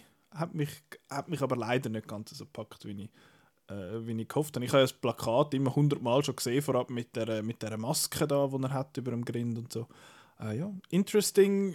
Ja, wenn man so ein bisschen offen ist für so ein bisschen diese Art Kunstfilm, dann kann man äh, dann kann einem das sicher zusagen. Gut, dann der zweite Film. Ich glaube, den hast du nicht gesehen, Marco. Das ist der Film, wo äh, Petra ähm, mir aufgetragen hat. Und zwar ist das der Film Lie, L-I-E. Und sie sagt darüber folgendes. Mein Ketchup ist der Film L.I.E. Long Island Expressway von Michael Quest aus dem Jahr 2001. Und das ist ein Film, den ich finde, den muss man einfach gesehen haben. Der ist ein, ein Tabuthema. Der hat auch das NC-17-Rating damals bekommen, obwohl er das eigentlich nicht verdient hat. Und das ist einfach eine grossartige Darstellung vom jungen Paul Dano damals und auch von Brian Cox. Und wirklich so das Erwachsenwerden und auch so, so das Austesten von der eigenen Sexualität ist, das ist einfach sehr gut dargestellt und wirklich so ein Film, den muss man gesehen haben. Muss man gesehen haben. Das ist auch so ein bisschen. Äh, was, den hast du nicht gesehen, den hast du nicht gesehen. Und Lie habe ich bis, äh, bis vor einer Woche auch nicht gesehen. Ich kann sogar sagen, ich habe noch nie gehört. Aber bis eben, davon gehört hat man ja eigentlich nicht. Ich Nein, auch nicht. Ist nicht ein Film, wo, wo ich irgendwie auch noch annähernd auf dem Radar kann. Und das sind ja oft äh, so ein bisschen eben die spannendsten Filme. Ich habe auch nicht gewusst, um was es geht. Ich habe äh, gewusst, eben, weil Petra gesagt hat, ja, der, der Paul, Dano, Paul Dano macht mit und ist glaube ich, irgendwie 14 oder 15. 16 ist er, glaube ich. 16. Er sieht aber noch jünger aus und hat den Stimmbruch auch noch nicht so richtig. Also Ja, wirklich also- das Gefühl, das ist noch ein Bub. Voll, er wirkt, wirkt extrem jung. Ähm, und den haben wir auch zusammen geschaut, äh, Simon. Und es ist, es ist noch krass, dass eben, ich habe zum Beispiel gar nicht realisiert, dass der Film NC-17 äh, ist. Also NC-17-Rating der, zum ersten Mal von, äh, von zwei auf dieser Liste. Äh, das kommt ja eigentlich nur, wenn es irgendwie was, was zählt alles ins, ins NC-17-Rating hin? Also so, wenn es so mega graphic äh, Sexszenen, glaube ich, irgendwie hat, das ist vor allem das. Und da ist, glaube ich, der Grund, weil es ähm, weil die Buben schwul sind oder so ein bisschen anteasen. Ja, das ist vor, der Film ist irgendwie Mitte, ich glaube 2000, Mitte 2000, 2000, 2000, Anfang Mitte 2000 ist er, äh, ist er äh, rausgekommen. 2001 hat sie vorher gesagt. Ah, ich hätte vielleicht müssen zuhören. Ähm, ja, 2001, ich habe irgendwie 2006 im Kopf gehabt. Ähm, und wahrscheinlich auch, weil sie so ein bisschen auf richtig tendiert, so ein bisschen richtig Pädophilie. Ja, es ist halt ein älterer Mann und ein äh, Teenager, wo ja, Genau, äh, es geht um den, den, um den, den Bub, den Paul, der- gespielt vom, vom äh, Paul Dano, wo mit, seinem, wo mit seinem Vater in einem, in einem schönen Haus wohnt und so. Und er ist immer so ein bisschen, ja, er geht nicht so gerne in die Schule, er verbringt eigentlich lieber Zeit äh, mit seinem Kollegen. Und er, man merkt relativ früh, er steht eigentlich recht auf den, auf den Kollegen und da weiß man aber nicht recht, ob jetzt der Kollege auch so ein bisschen auf ihn steht oder ob das alles noch so ein bisschen äh, Spielereien ist. Und was äh, er und sein Kollege und noch zwei andere aus ihrer, äh, aus ihrer Clique quasi machen, ist, sie brechen in Häuser ein und nehmen einfach Zeug mit, unter anderem Citerio Salami. das ist das Geilste gewesen. Sie gehen einfach in so ein Haus und dann macht er einfach äh, macht er den Kühlschrank auf, nimmt so eine Packung Salami und isst die und am Schluss steht Special Thanks Citerio. also sie haben offenbar einen Salami-Sponsor einen Salami-Sponsor in dem, äh, in dem Film. Und ähm, ja, aber sie machen das und dann einmal klauen sie bei, einem, bei so einem Veteran etwas, was sie nicht, nicht hätten sollen. Und der Sepp äh, packt sich dann den, den Paul Dano seine Figur. Und ja, dann passieren so ein bisschen Sachen. Ja, jetzt, wie hast du ihn herausgefunden?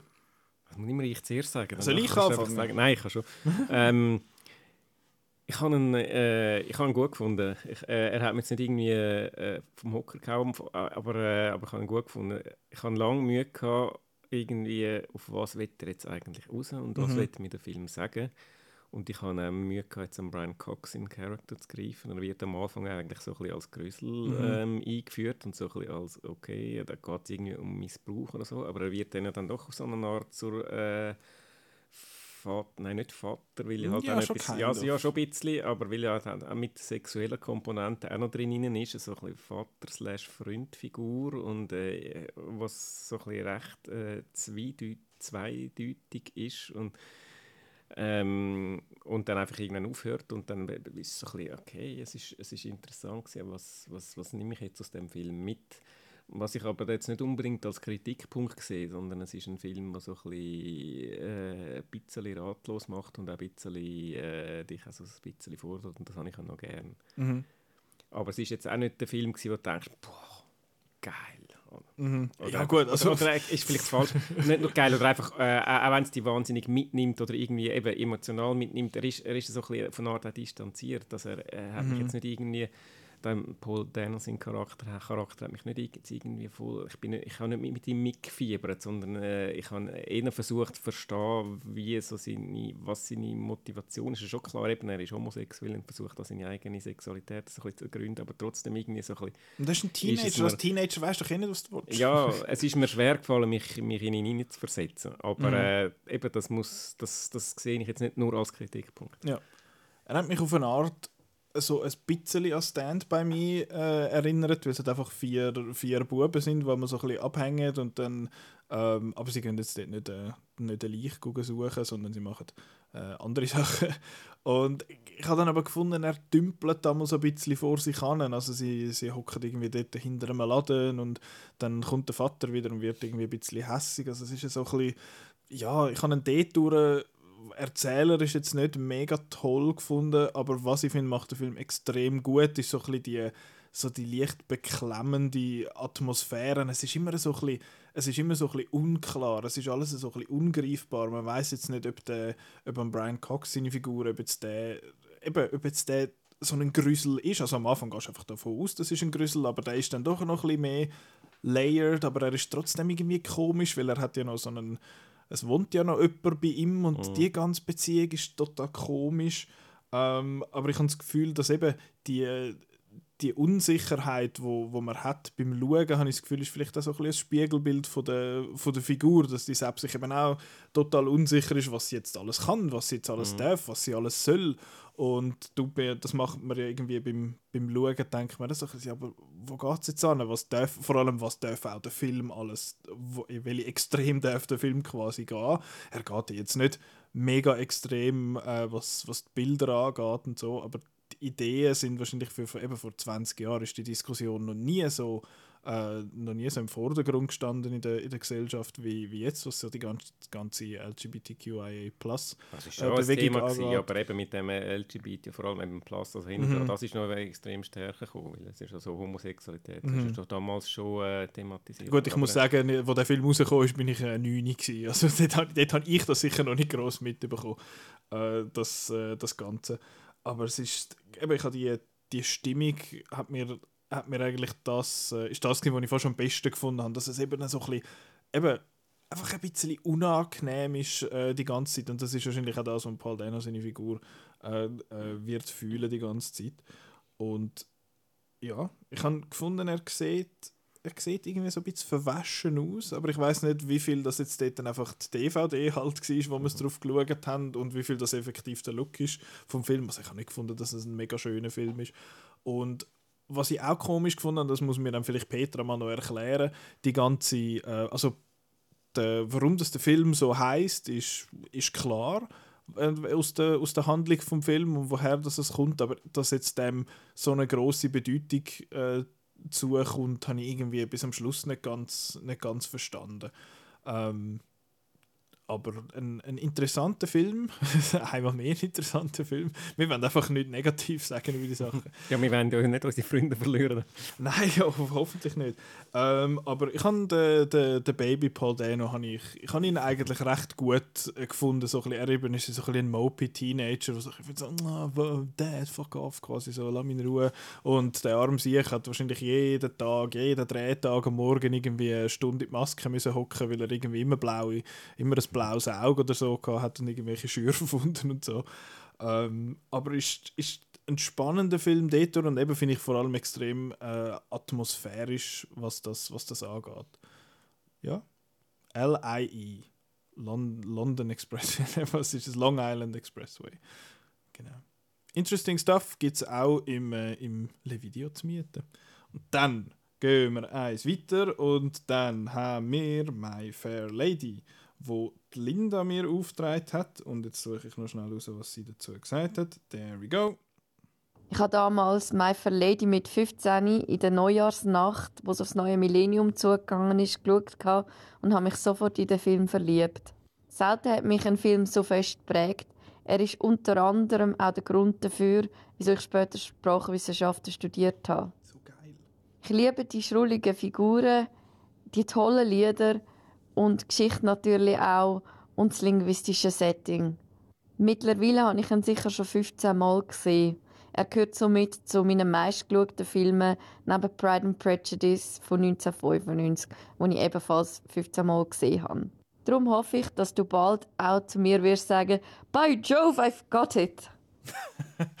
äh, ja, also bei 15 Mal äh, schauen, da findet der Marco so, das mache ich auch, das mache ich bei einem Film wie Avatar The Way of Water in zwei Wochen. Im Kino. ja, genau.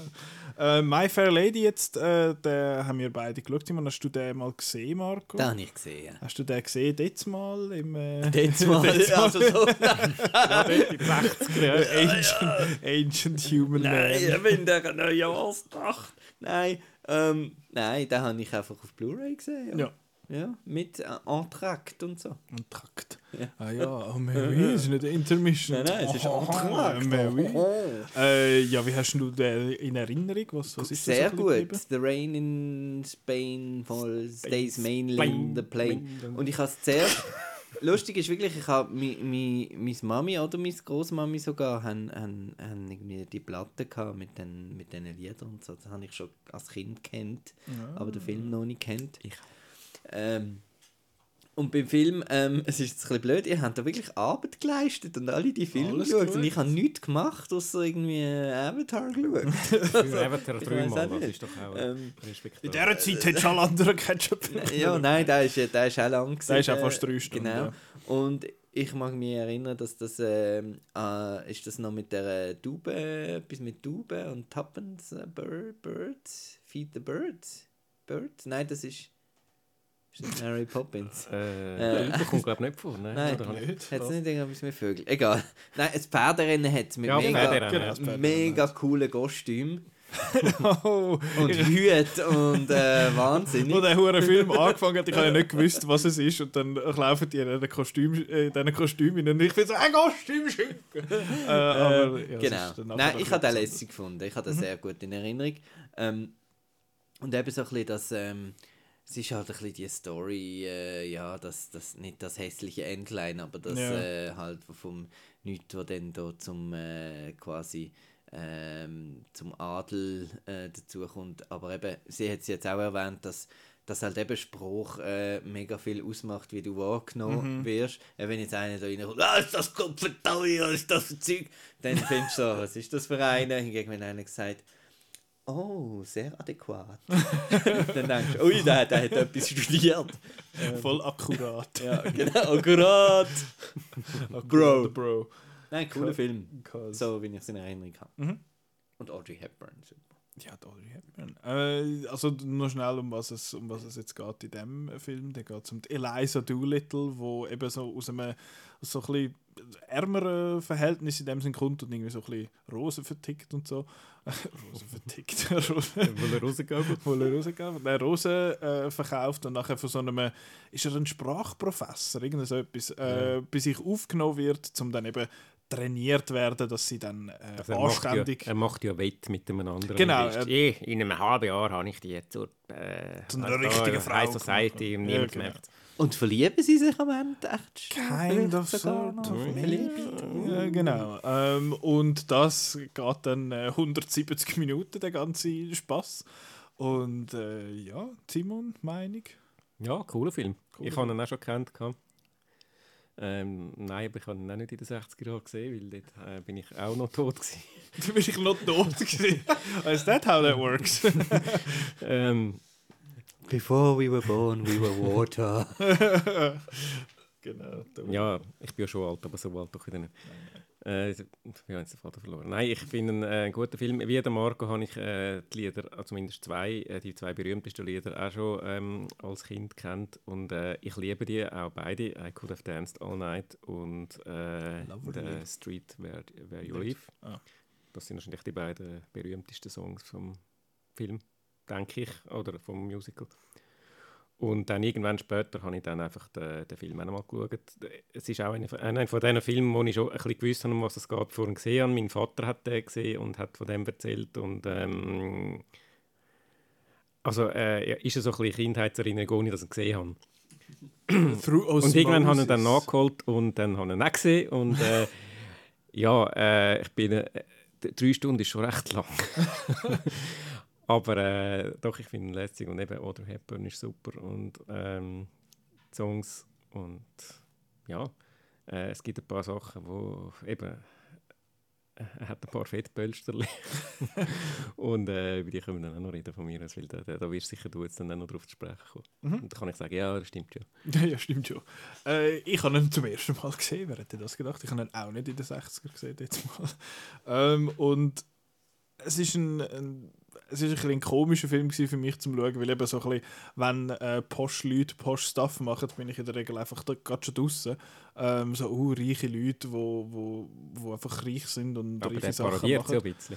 Ja, kind of, aber irgendwie auch dann auch, auch, nicht so, weil sie muss ja schon irgendwie dort aufgenommen werden und sie will ja das auch und am Schluss kommen, ja, verstehen sie sich dann irgendwie schon, aber ja, ich, ich habe schon auch aufgeschnappt, dass sie sich Also da so ein bisschen Szene, lustig machen Also ich, ich finde, er macht sich recht lustig über High Society. Also das ist schon ziemlich Ja, er ist, nicht, er ist nicht der Sympathieträger in dieser Ja, in er nicht und die ganze Gesellschaft, die sich dann drin, äh, drin, drin bewegt und Mhm. alle so huhu. Also, Aber mein Problem halt eben, ich sage jetzt, er ist nicht so der Sympathieträger und ich muss auch sagen, sie Nein, für mich nicht wirklich. Ich habe sie in der ersten Stunde unheimlich anstrengend gefunden, weil sie ist nur am Umschreien und ihre, ihre Cockney-Accent ist nicht gut, er ist mega schlecht und ich habe auch, äh, ich habe dann gedacht, ja, vielleicht habe ich einfach kein Gehör für den, für den äh, Dialekt, was absolut kann sein und ich habe dann aber äh, ein bisschen recherchiert und dann ist dort in so einem Zeitungsartikel gestanden, sie hätte sich den selber beigebracht. Sie hat gesagt, sie sei so ein bisschen gehockt und hätte ein bisschen gelesen und sie sei aus England und sie höre ja den einmal. Und äh, ja, das, nein, einfach hart nicht. Das ist wie wenn ich würde irgendwie in einem Film mitspielen und Walliser Deutsch schwätzen würde, «Oh, ich habe mal Zucker geschaut. Was nicht mal stimmt. Aber ja, das, das hat mich... Drei Winter. Drei Winter habe ich auch noch nicht gesehen. Äh, den hast du nicht gesehen. Ähm, ja, das ist das, was mich dann so ein bisschen, wo mir ein bisschen Schwierigkeiten gemacht hat, um sich in den Film hineinzufinden. Ich habe ihn aber von Anfang an eigentlich lustiger gefunden, als ich gedacht habe, weil er ist schon recht witzig. Ich finde, der Song ist, glaub, ist der erste Song, wo da von Why Can't äh, die English Teach English oder irgendwie äh, äh, so, sorry, ich kann die Songs leider noch nicht auswendig, ich habe noch nicht 20, 30 Jahre Zeit ich gehabt, habe nur noch zum das üben. die anderen nicht. Ähm, aber den Sepp-Song habe ich mega lustig gefunden, weil sich, es hat sich auch so ein bisschen schön gereimt und so. Das ist alles, das ist alles äh, lässig. Und eben auch der Loverly-Song, ist, glaube ich auch relativ bekannt ist aus dem, aus dem Film, habe ich auch sehr schön gefunden. Ich habe aber gefunden, sonst sind, sind die Songs für mich so ein bisschen Hit or Miss gewesen, dass es ein paar drin hat, die ich recht catchy gefunden habe und ein paar, wo mir einfach irgendwie nicht so viel, äh, nicht so viel gesagt haben. Ja, ja, also es geht mir auch so. Eben, ähm, es hat besser und weniger gute drin gehabt. Eben, die, die beiden, die ich gesagt habe, die finde ich grossartig. Was ich noch cool finde oder speziell finde, ist ja eigentlich der zweite, also der, der Street Where You Live. Der wird ja eigentlich von einem völlig random Character gesungen. Das ist der, wo ihr Und, einfach da äh, so, wo so Dings so bringt, oder? So Ja, Blumen ja, ist bringt. ein Verehrer von ihr, der dann eigentlich im Fi- Film vorher und, über, und dann nachher keine wahnsinnige Rolle Er spielt. kommt noch mal kurz. Er kommt noch mal kurz vor, aber eigentlich ist es einfach irgendein random Dude, der Mhm. aber eigentlich einer von der grossen Titelsongs, der wo ja die, die, also die beiden Songs, das sind ja die, die im Intro und beim äh, Antrax da angespielt werden, dann ihre Themen und dann miteinander Mhm. verbunden. Und äh, das ist eigentlich, das ist äh, einer von den beiden grossen Songs vom Film und das ist einfach irgendein random Dude, der Film. Aber nichtsdestotrotz äh, habe ich schön gefunden, auch eine schöne Szene, einfach auch, auch cool äh, gesungen äh, und so. Und äh, eben Thema Singen ist halt, äh, sie hat es ja nicht selber gesungen, zumindest das meiste nicht. Ja. Und ähm, ja, das ist so ein bisschen Ja, dort schade, noch- weil sie könnte ja eigentlich singen. Dort- sie hat dort ja in anderen Musicals gespielt, wo sie gesungen Ja, hat. genau. Aber wir haben ja auch schon im, äh, ist sogar einmal Ketchup gewesen, Breakfast at Tiffany's, glaube ich. Dort hat sie ja auch, äh, Mhm. ich sage es immer falsch, es ist Moon River, oder heißt der Song. Moon River ist der Song, Breakfast at Tiffany's ist Genau. Aber äh, ich, ich habe irgendwann mal von, von lauter Confidence im Podcast nicht Moon River gesagt, sondern äh, äh, irgendetwas. Nein. irgendetwas Kreuzfalsches. Da, da, das ist ein toller Film. Ja. Ähm, auf jeden Fall, äh, was soll ich will sagen? Dort habe ich noch einen interessanten Kommentar dazu gelesen, äh, wo es um auch mir, äh, ähm, um ihren Akzent so ein bisschen gegangen ist, dass einer gefunden hat, sie sei total miscast in dem, in dem Film. Eigentlich hätte die Rolle sollen Julie Andrews spielen, wo ja glaube ich im Stage Musical die Rolle Ja, genau. verkörpert hat worden, weil sie bekannter ist. Oder? Genau, Audrey Hepburn ist genommen worden, weil sie, weil sie bekannter war. Und so ein bisschen in der Ironie des Schicksals quasi hat, glaube äh, My Fair Lady recht viele Oscars dann gewonnen, außer der für die weibliche Hauptrolle, wo die Julie Andrews dann für äh, Mary Poppins, Poppins, bekommen hat. Und das finde ich ist, ist noch ein interessanter, ein interessanter Fun-Fact so nebenbei. Und das hat dann auch geheißen, eben, Audrey Hepburn, die kann ja schon singen. Und Moon River ist halt einfach auf sie geschrieben worden und die ganzen Musiknummern jetzt von My Fair Lady, die sind ja, die haben sie, die hat sie glaube wahrscheinlich alle schon gegeben im, im Musical Mhm. oder zumindest ein Teil davon und die sind halt dann nicht einfach speziell auf sie drauf äh, geschrieben gewesen, darum hat sie dann eine andere Singstimme. Und ähm, was soll ich noch sagen? Genau, der, apropos Stage Musical, ich finde, er wirkt auch da wieder, wie schon bei der Fall, der wirkt recht theaterig. Es hat so ein bisschen, so die Kulisse, sie sind da in dem, in dem äh, Professor seinem, seinem Study und dann hat es so ein bisschen die, einfach so ein bisschen das Kulissige, das habe ich eigentlich noch, noch charmant gefunden äh, in, in dem Fall und was ich auch sehr charmant gefunden eben das, was die Linda auch erwähnt hat, äh, dass das so das Linguistische im Ganzen, das habe finde ich auch natürlich sehr toll und vor allem hat es unglaublich tolle Begriffe drin. Er äh, bezeichnet sie, also der Professor bezeichnet sie zum Beispiel als Gutter Snipe, äh, was ich habe in den Übersetzer rein tun und der hat gesagt, das heißt so viel wie Dachrinnenschnecke. was ich eine absolut großartige Beleidigung finde, äh, zum, zum das einer Person sagen.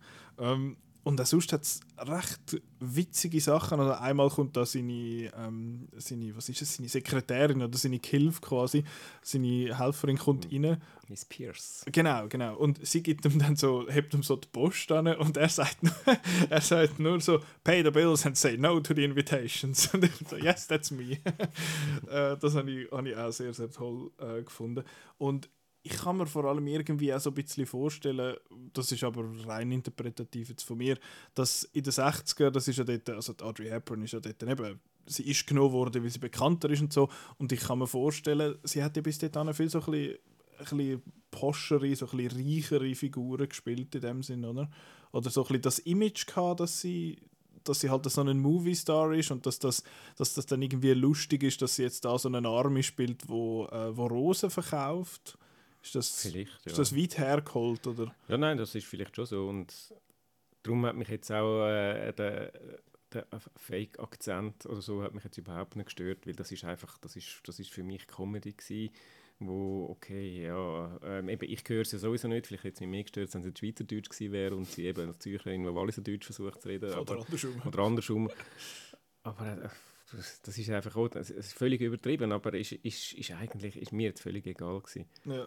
Was, du, was ich noch will sagen zum Thema lustig, was ich einfach auch extrem lustig gefunden habe, ist eben die Szene dort an der Pferderennen, am Pferderennen, wo sie Mhm. da mit, äh, mit den anderen schwätzt, mit der, eben, mit der High Society und eben so... Äh, Und einfach ihre Sprüchli ab. und, ihre, und, und einfach einen völligen Nonsens erzählt in, in, in, dieser edlen Sprache und irgendwie alle so, hä, was, hä, was, da ist der, der Vater gestorben? Und, und einfach jeder, jeder Satz, den sie sagt, der stiftet wieder mehr Verwirrung und ist einfach ein völliger Quatsch, aber es ist auch lustig zum Schauen.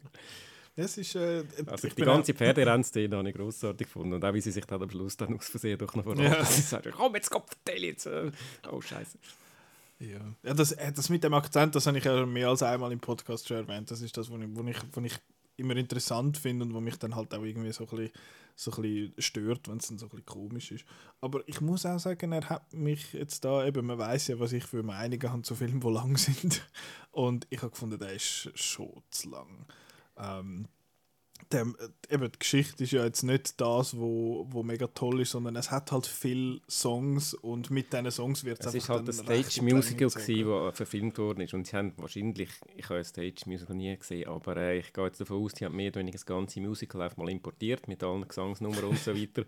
Und dann haben sie auch noch ein bisschen einen Film drum basteln. Also ein Stage-Musical wäre vielleicht allein schon irgendwie etwa äh, eineinhalb, zwei Stunden und dann musst du halt die Filmhandlung auch noch irgendwie und so ein bisschen reinbringen. und dann, machen und dann ja. bläst es, bläst es halt ein bisschen auf. Und das, ich bin äh, einverstanden mit dir, er hat wirklich seine Längen und das ist so ein bisschen, okay, jetzt geht es noch lang, aber äh, ja. Ja, es sind, eben, ich finde, er ist lang, der fühlt sich auch lang an. Weil eben, Fühlt sich lang an, ja. Das er hat so. mich dann halt so ein bisschen verloren, eben mit, den, mit dem vielen Singen und mit dem vielen so, eben die, die Post Society, ob es jetzt lustig hochgenommen wird oder nicht, hat mich dann irgendwie so ein bisschen irgendwann nicht mehr so wirklich interessiert. Und wenn jetzt das vielleicht ein Zweistünder gewesen wäre oder irgendwie 110 Minuten, dann wäre das, wär das vielleicht eher mal noch, äh, hätte man das eher mal noch ein bisschen verzeiht. Was ich dann eben lu- lustig finde, eben, er fühlt sich lang an, er geht lang, er ist in die Länge gezogen, aber er hört dann doch plötzlich Huren abrupt auf. Mhm. Er ist einfach Ist so fertig. Okay, und dann äh, ja, sehen sich wieder und äh, ah, okay, jetzt ist fertig und äh, wird offen gelassen. Eben, äh, also ist ja okay, äh, stört mich, hat mich nicht mal wahnsinnig gestört. Das Mhm. ist einfach so ein bisschen Kontrast zum restlichen Film, der sehr ausgewalzt ist und dann plötzlich so und jetzt, jetzt, jetzt ist fertig, jetzt können wir gehen. Und was ich lustig fand, haben zwei Kommentare noch dazu. Einerseits am Schluss vom äh, Song Loverly kommt sie von jemandem etwas in die Hand gedrückt über und ich bin nicht sicher, ob sie von dem Typ einfach Sellerie überkommt. Was ich sehr lustig fand. Und andererseits habe ich mich auch ein bisschen äh, komisch gefühlt, den Film zu schauen, weil äh, ich habe in der Hälfte von dem Film mir noch so, so Cup Noodles gemacht und bin dann so Cup Noodles schlürfend auf dem Sofa gehockt und gefunden so, ich bin das Gegenteil von all diesen Leuten, die Abschaum da so fertig rein, reinbiegen, während die da finden, oh, das, the planes in Spain und so. Ja, ein bisschen komisch gewesen. Aber ja, My Fair Lady ist, äh, ist ein cooler Pick gewesen, hat mich aber, et, ja, hat mich dann mit seiner Länge dann doch ein bisschen verloren. Aber viel lustiger, als ich, als ich erwartet habe. And some good songs. Und jetzt gehen wir die ganze Nacht tanzen. Nein. ich bin Gut müde, jetzt schon. Jetzt haben wir noch. Jesus Gott, wir sind ja noch nie nicht. Ähm, Ja, aber jetzt. Ja, genau, sonst sind wir da noch eine Ewigkeit dran. Aber jetzt kommt. Äh, äh, jetzt schwätzen wir über einen kurzen Film. Den hat äh, der Chef vorgeschlagen. Der Chris hat mir den Film pa, pa, pa, pa, Duck Soup vorgeschlagen. Und zwar aus folgenden Gründen. Ja, mein lieber Nicola, für äh, deine letzte Catch-up-Runde trage ich dir Duck Soup auf. Das ist ein Komödieklassiker von 1933 und warum ich dir den empfehle, ist, weil ich dich halt einfach sehr, sehr gern habe. Zum einen ist es ein sehr lustiger Film und vor allem ist es ein sehr kurzer Film. Du, wo dich regelmäßig aufregst, dass die Filme heutzutage immer länger und länger werden, wird einfach ein super glatter Film von einer Länge von 69 Minuten dir sicher ganz viel Spaß bringen. 69 Minuten. Was sagt man zu dem? Nice. Ähm, ja, Duck Soup. Äh, ich glaube auch ein, ein Marco, so ein bisschen. Ein, nicht ein Fave, aber ein, einer, den du noch gut findest, oder? Ja, ich habe den auch ähm, auf Empfehlung von Chris geschaut. genau. Gut. Ähm, Simon, wir haben ihn beim, beim Chris am letzten Kinomantik gesehen. Du hast ihn vorher schon gekannt. Ich habe ihn nicht gesehen, aber ich habe ja schon Marx Brothers Film gesehen, darum ein bisschen ähm, gewusst, was mich könnte erwarten. Mhm. Also Marx Brothers ist etwas gewesen, so, das habe ich so ein bisschen immer so ein bisschen, hat man so ein bisschen Ja, der mit dem Schnauz da. Ja, Der der mit nicht dem nur mit dem Schnauz. Das ist, der, das ist der mit dem fetten Bart, der Carly. Nein, das ist ein anderer. Aber äh, ja, Marx Brothers ist so etwas, wo ich so in den Begriff einmal gehört habe, aber nie wirklich etwas können zuordnen nicht gewusst, wer das ist. Und äh, jetzt sind das die, die Dudes gewesen. und jetzt Simon, erzähl mal, um was es um was Äh, geht. nein. Äh, das ist fies. Es geht um einen. Ist er ein, ist er ein, äh, ein nein, Präsident? er wird zum, äh, von, zum Präsident gemacht. Genau, wird zum von, Präsident von gemacht So von so einer einer Fik- Mäzenin oder einer reichen Frau, ich weiß auch nicht mehr genau. es geht relativ schnell. Das geht alles sehr schnell, das ist In eines von dem Film. Hauptmerkmal von dem Film. Er ist jeden, äh, jedenfalls ist er dann einfach Präsident von einem Land und äh, stiftet dort ein bisschen Chaos und dann gibt es einen Prä- Präsident von einem anderen Land, wo einen Konflikt hat mit ihm und äh, weil er sich einfach irgendwie die ganze Zeit irgendwelchen Scheiß macht, äh, äh, verschärft sich der Konflikt und dann gibt es irgendwann Krieg. Genau. Habe ich das einigermaßen akkurat zusammen? Hey, akkurat, Bro. Äh, ja, ist, ähm, ist noch schwierig, um das jetzt irgendwie, also um sich alles merken, was in dem Film überhaupt passiert ist, weil es ist so fast-paced, also es ist das pure Gegenteil von My Fair Lady. Äh, geht ja auch nur weniger als halb so lang. Darum, mir hat das sehr also ein bisschen als Vorläufer an die äh, Zucker, Mhm, Abraham Zucker Film erinnert. Ich habe äh, so die Naked Guns und so, wo wirklich die Gags einfach zack, zack, zack. Ja, es Das ist einfach, cool gefunden. es geht nur bedingt um eine Handlung. Es ist einfach Ja. irgendwie, da so ein paar Witze erzählen und das ist, und das ist dann so. Und ich glaube, das ist einer, der vielleicht von einem zweiten Mal schauen würde, profitieren, dass du noch ein bisschen mehr dir kannst, ja, dass vielleicht ein bisschen mit dem Pace ein bisschen klarer kommst, dass du nicht noch musst, äh, halb darauf achten, wer jetzt, wer jetzt wer ist. Und ich meine, sie machen ja auch einen, es hat so einen schönen äh, Spiegel-Gag, wo es äh, findet, wer ist jetzt wer quasi. Das ist, das ist so, das ist wirklich äh, absolut herrlich und es hat viel recht coole so, so Wortwitz-Sachen, wo ich auch würde sagen, hilft wenn man die Untertitel eingeschaltet hat. Also bei der einen, wenn sie jetzt so den Elephant und Irrelevant äh, Witz machen, der ist halt jetzt mittlerweile noch 90 Jahre alt, aber ähm, der jetzt in den Untertiteln ist ein bisschen unnötig. Aber sonst hat es ein paar Sachen, wo ich froh bin, hat es Untertitel gehabt, weil es nicht nur schnell geschnitten und schnelle Handlung ist, sondern weil es auch uh, schnell schwätzt.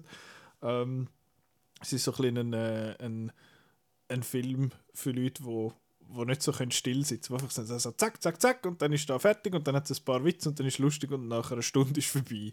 Äh, von dem her habe ich das selbstverständlich sehr, äh, sehr genossen. Und eben die, es hat der, der Chris hat das vorab auch gesagt, es ist so ein bisschen Dad Joke Central. Also es hat einfach einen so einen, so einen Flachwitz am, am nächsten und das hat das paar, wo finden so, ja, eben, wie gesagt, der Film ist 90 Jahre alt. Das sind halt nicht alle Witze jetzt nach 90 Jahren noch gleich lustig, aber es hat schon immer noch zwei, drei, wo, wo mega gut sind. Eben die Spiegelszenen ist, ist äh, das ist glaube ich auch die, ich sage jetzt mal am langsamsten Pace, die äh, weil es dort nicht ständig schneidet und nicht ständig von hin und her säckelt und irgendwie noch Musiknummern und so äh, darin nicht tun, sondern sich einfach mal ein paar Minuten auf einen Gag fokussieren und der ist dafür dann richtig gut umgesetzt. Äh, und es hat aber er setzt ja dann noch so zwei Spionen an, glaube ich, um bei dem anderen irgendwie gucken, gucken reinschauen. Und der eine Mhm. von denen ist ja ist stumm. Also ich weiß nicht, ob der, ob der Schauspieler Nein, stumm nein, ist, aber nein, es ist einfach sein, Das sein sind zwei, Charakter. die zwei weitere Marx Brothers. die- Genau. Und Der Chico und der Harpo. genau. Welcher ist der, der stumm ist?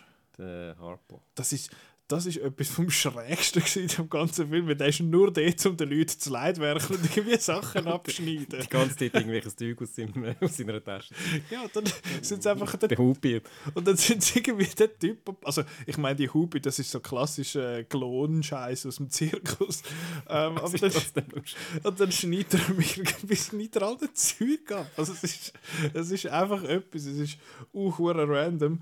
Und, äh, aber so, eben auch da wieder so ein bisschen gegen den Schluss ist es dann einfach, einfach irgendetwas und dann müssen sie einfach noch ein bisschen etwas machen. Ähm, und ist aber, eben, weil er halt nur einfach knapp 70 Minuten geht und unheimlich schnell äh, paced ist, ist, es, ist jetzt das mäßig schlimm. Also, recht Also droht schon ein bisschen sehr so klamaukig werden, eben gegen einen, gegen einen Schluss. Ja, sobald es dann mit dem Krieg dann anfängt und so, ist dann ein bisschen, ja, aber eben, es ist ja Klamaukig und ein bisschen Sauglatismus und so. Das ist es ja von Anfang an. Von dem. Ich habe nichts gegen Klamauk. Grossartig. Ich finde es Die. Supernasen. Genau, nein.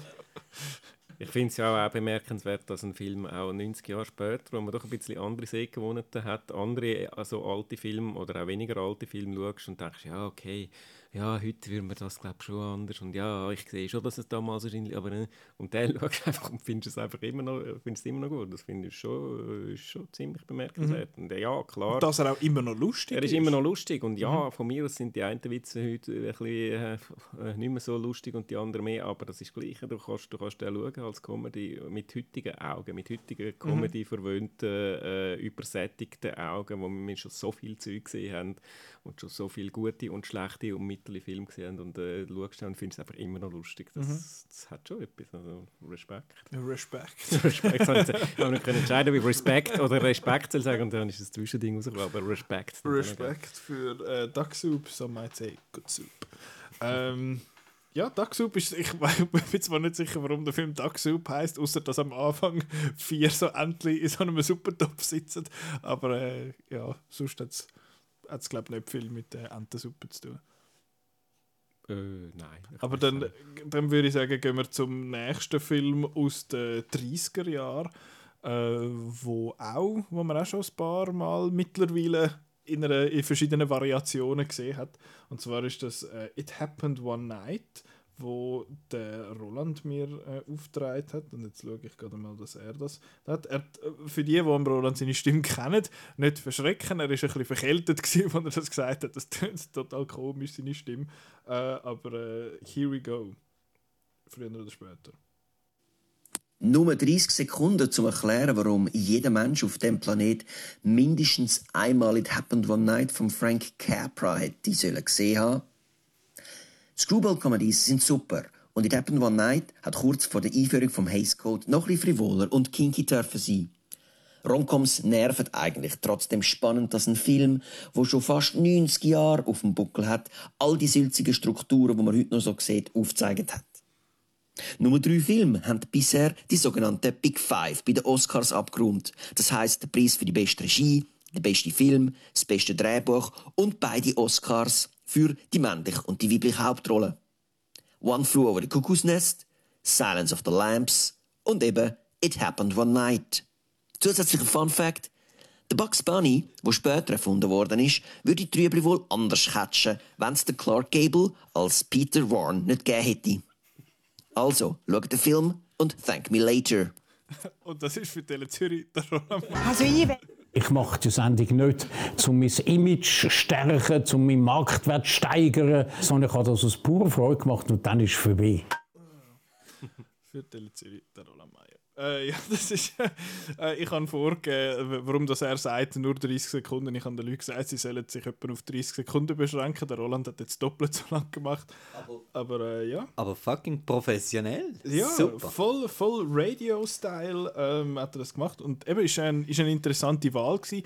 Äh, für mich ist der, der Roland so ein bisschen schwierig gewesen, wo ich gefragt oder wo ich, das, wo ich die Aufgabe gegeben habe. Ich denke so, was, was treibt er mir echt auf? Und dann ist es äh, jetzt der It Happened One Night gewesen. Frank Capra ist ja wahrscheinlich für viele ein, äh, ein Begriff. Ich muss sagen, weil ich in den 30ern noch nicht auf der Welt war. äh, ich habe den Namen schon auch gehört, aber auch da hat es mir nicht wirklich etwas, äh, etwas gesagt. Darum ist das sehr ein unbeschriebenes Blatt gewesen, das, das Ganze. Und jetzt weiss ich gar nicht, It Happened One Night. Äh, Simon, ich weiss, wir haben ihn zusammen gesehen, darum weiss ich, dass Mhm. du gesehen hast. Ich habe ihn mal- sogar ich habe ihn zweimal gesehen, also es ist zum zweiten Mal gesehen. Und das Ja. erste Mal ist da, da, da, mit dem Roland. Hey! Ich kann wieder mal nichts sagen. Du hast nichts gesehen? Also, ich weiß es nicht. Den hast du nicht gesehen? Nein, ich weiß es nicht, ob ich gesehen habe. Das könnte sein. Könnte sein, dass du mal. Ja, das ist so einer, der wahrscheinlich irgendwie mal auf Kabel 1 gelaufen ist. Äh, wir erwähnen, das ist glaube ich der Fernsehsender, den wir am meisten erwähnen im Podcast. Äh, aber ich gehe noch mal schnell schauen, dass ich da nicht. Äh, oder weißt du gerade schon, was es. Weißt du, Zusammenfassung vom Film und so? Ist eigentlich ja, ich relativ schon probieren, easy, es ist also. relativ easy, ja. Ähm, ich bin nur gerade so den, Anfang am äh, zusammenbröseln. Also sie, ähm, die Hauptdarstellerin, ich weiß leider ihren Claudette äh, Colbert. Ja, ja, äh, das- Ellie. aber ähm, Ellie heißt sie. Sie flüchtet vor ihrem Vater, also sie ist da äh, High Society und äh, sie will aber einen Typ heiraten, wo ihren Vater nicht gut findet, glaube und jetzt äh, haut sie ab und versucht irgendwie mit dem, äh, mit dem Bus nach ähm, New York zu kommen, um den dann dort zu heiraten und ähm, lernt dann dort den Clark Gable alias äh, Character Name Peter Warren. Dankeschön, Peter Warren kennen. Ähm, in in einer Nacht, it happened one night, sind sie zusammen im gleichen Bus und müssen sich da den Sitz teilen und ähm, ja, und dann äh, durch alle möglichen Umstände äh, kommen dann immer wieder, äh, machen dann die Reise mehr oder weniger zusammen. Mhm. Und verliebt sich natürlich ineinander. Was? Ist nicht wahr. Ist ein Romcom. Mhm. Das ist ja so ein bisschen Mutter, eben vielleicht ein bisschen die Mutter so ein bisschen von der, von So der, hat der Roland betitelt und hat sicher, äh, ja... Ja, eben, wie er, wie er gesagt hat, das ist, äh, es ist viele von diesen Strukturen, die man jetzt da sieht, so ein bisschen die, die ganzen Abläufe und so, eben, dass es nach zwei Drittel ums Verrecken einen Streit braucht, wo man dann nachher wieder Ja, dass, sich, zusammenkommt. dass sich am Anfang hassen und dann Genau. plötzlich doch noch lässig findet. Genau, genau. Das ist, das ist dort schon gewesen. Und das muss ich sagen, der It Happened One Night ist jetzt so ein der, der mich am meisten überrascht hat. Weil bei den anderen hatte ich so ein eine Idee, gehabt, was es, was es wahrscheinlich jemand könnte auf mich zukommen Und jetzt bei dem habe ich einfach überhaupt keine Ahnung gehabt. Also, Lei habe ich jetzt auch nicht äh, eine Ahnung gehabt, muss ich sagen. Aber das ist der, der mich wirklich überrascht hat, in dem Sinne, weil ich hatte ein bisschen Schiss vor einer Rom-Com aus den 30er Jahren. Dann habe ich gedacht, also, äh, wird es da irgendwie noch so ein bisschen, äh, so ein rapey und oh, hello, come on, lady und so. Und ich meine, das ist ja dort, wo alle noch so, wo alle noch so schwätzen und das ist so geil, das ist in dieser Zeit, wo, wo viele am Schluss von so einem Satz anstatt äh, ist nicht oder so, ist einfach sie. also, everyone is driving the automobile, see? Äh, die schwätzen halt alle, äh, haben alle irgendwie so geschwätzt jetzt mal. Und von dem hatte ich ein bisschen Angst, gehabt, aber das ist, die Angst ist völlig unbegründet. Gewesen. Es ist sehr ein, es ist ein erstaunlich herziger Film, also eben, weil sie so ein bisschen, sie, sie keifen am Anfang so ein bisschen und er ist einfach so ein bisschen, er ist so ein bisschen ein Charmeur und, äh, und ist der Clark fucking Gable. Oh, excuse. ähm, und, und sie lässt sich halt aber auch nicht einfach so ein bisschen, sie wirft sich ihm nicht einfach so um den Hals, sondern sie findet so, oh, fuck you, ich kann das allein und nachher helfen sie einander, aber dann gleich irgendwie und so und dann fangen sie sich an verlieben und er, er drängt sich ihr ja auch nie auf oder so, das entsteht irgendwie so ein bisschen organisch. Ähm, ist ein bisschen übertrieben, dass dann am Schluss irgendwann so fällt, ah, ich kann gar nicht ohne die Person leben. Ich finde so, Kollegen, ihr kennt euch drei Tage, aber trotzdem ist es... Äh, Das, auch das ist Romcom. ja, von mir aus, aber das finde ich auch in den heutigen Romcoms nicht so toll. Aber äh, interessant, dass es vor nicht so allem... romantisch. Ja, ich bin voll der... Ja, ich schaue ja bei den Filmen nur aufs Technische und auf die Statistiken und nicht auf Gefühl oder so Seich. Gefühl für Mädchen. Nein, es ist, es ist von, der, von dem her dann eben schon, schon schön, weil es eben, es, es ist so ein bisschen... Ähm, es ist die Romcom, aber wenn ich jetzt das recht im Kopf habe, er geht es nicht es, ist nicht, es hat nicht den grossen Moment, wo sie es vor allen müssen verkünden aber es hat den Moment, wo, wo sie ja einfach davon säckelt vom, vom, äh, vom Hochzeit. Hochzeit, ja. Aber es muss nicht irgendwie ein Song sein oder er muss nicht irgendwie äh, dort anstehen und irgendwie so eine grosse Geste machen oder so. Ähm, aber apropos, apropos abrupt hören, ich glaube, dass in recht vielen Filmen bis zu so einem gewissen Punkt ist, ist gewesen, so die Handlung ist ja jetzt fertig, dann, dann ist ja jetzt vorbei und es gibt nicht so einen, so einen fließenden Abschluss, sondern so, so jetzt sind sie dort zusammen und jetzt küssen sie und jetzt ist vorbei. Aber da kommen wir zusammen, eben. Beim anderen ist Ja, es ja. so ein bisschen, äh, ah, okay. Also beim... Äh, Beim äh, My Fair Lady. Ja, das hat so ein bisschen etwas. Wobei, Ähm, äh, aber jetzt sind wir beim nächsten Film. Bei My Fair Lady hätte ich es auch gar nicht unbedingt nötig gefunden, dass sie zusammenkommen. Mhm. Und, äh, aber ja, äh, wir sind jetzt bei dem Film. Äh, soll ich gerade weitermachen? Also ja, ich finde eben, was, ich, was mich positiv überrascht hat, ist eben, dass, er sich, dass sich das Ganze recht, dass sie sich so organisch nähern in dem Sinn, weil sie halt einfach zusammen äh, Zeug erleben und sie haben ein anderes, sie haben geografisch gleiche Ziel, aber die Motivationen sind andere, zum dort hinzukommen und dann helfen sie einander und so. Und sie ist halt, weil sie aus dieser High Society kommt und irgendwie wahrscheinlich nie groß etwas müssen selber machen, aber so ein bisschen unbeholfen und er ist einfach die Confidence in Person. Wenn sie, ja, kein Problem, das kann man da machen und nachher holt er sich da die hure Rüebli und sie ist total überrascht, dass man jetzt Rüebli, was, das ist Rüebli roh und einfach so, oh, Jesus Christ. das ist schon extrem, äh, schon sehr sympathisch.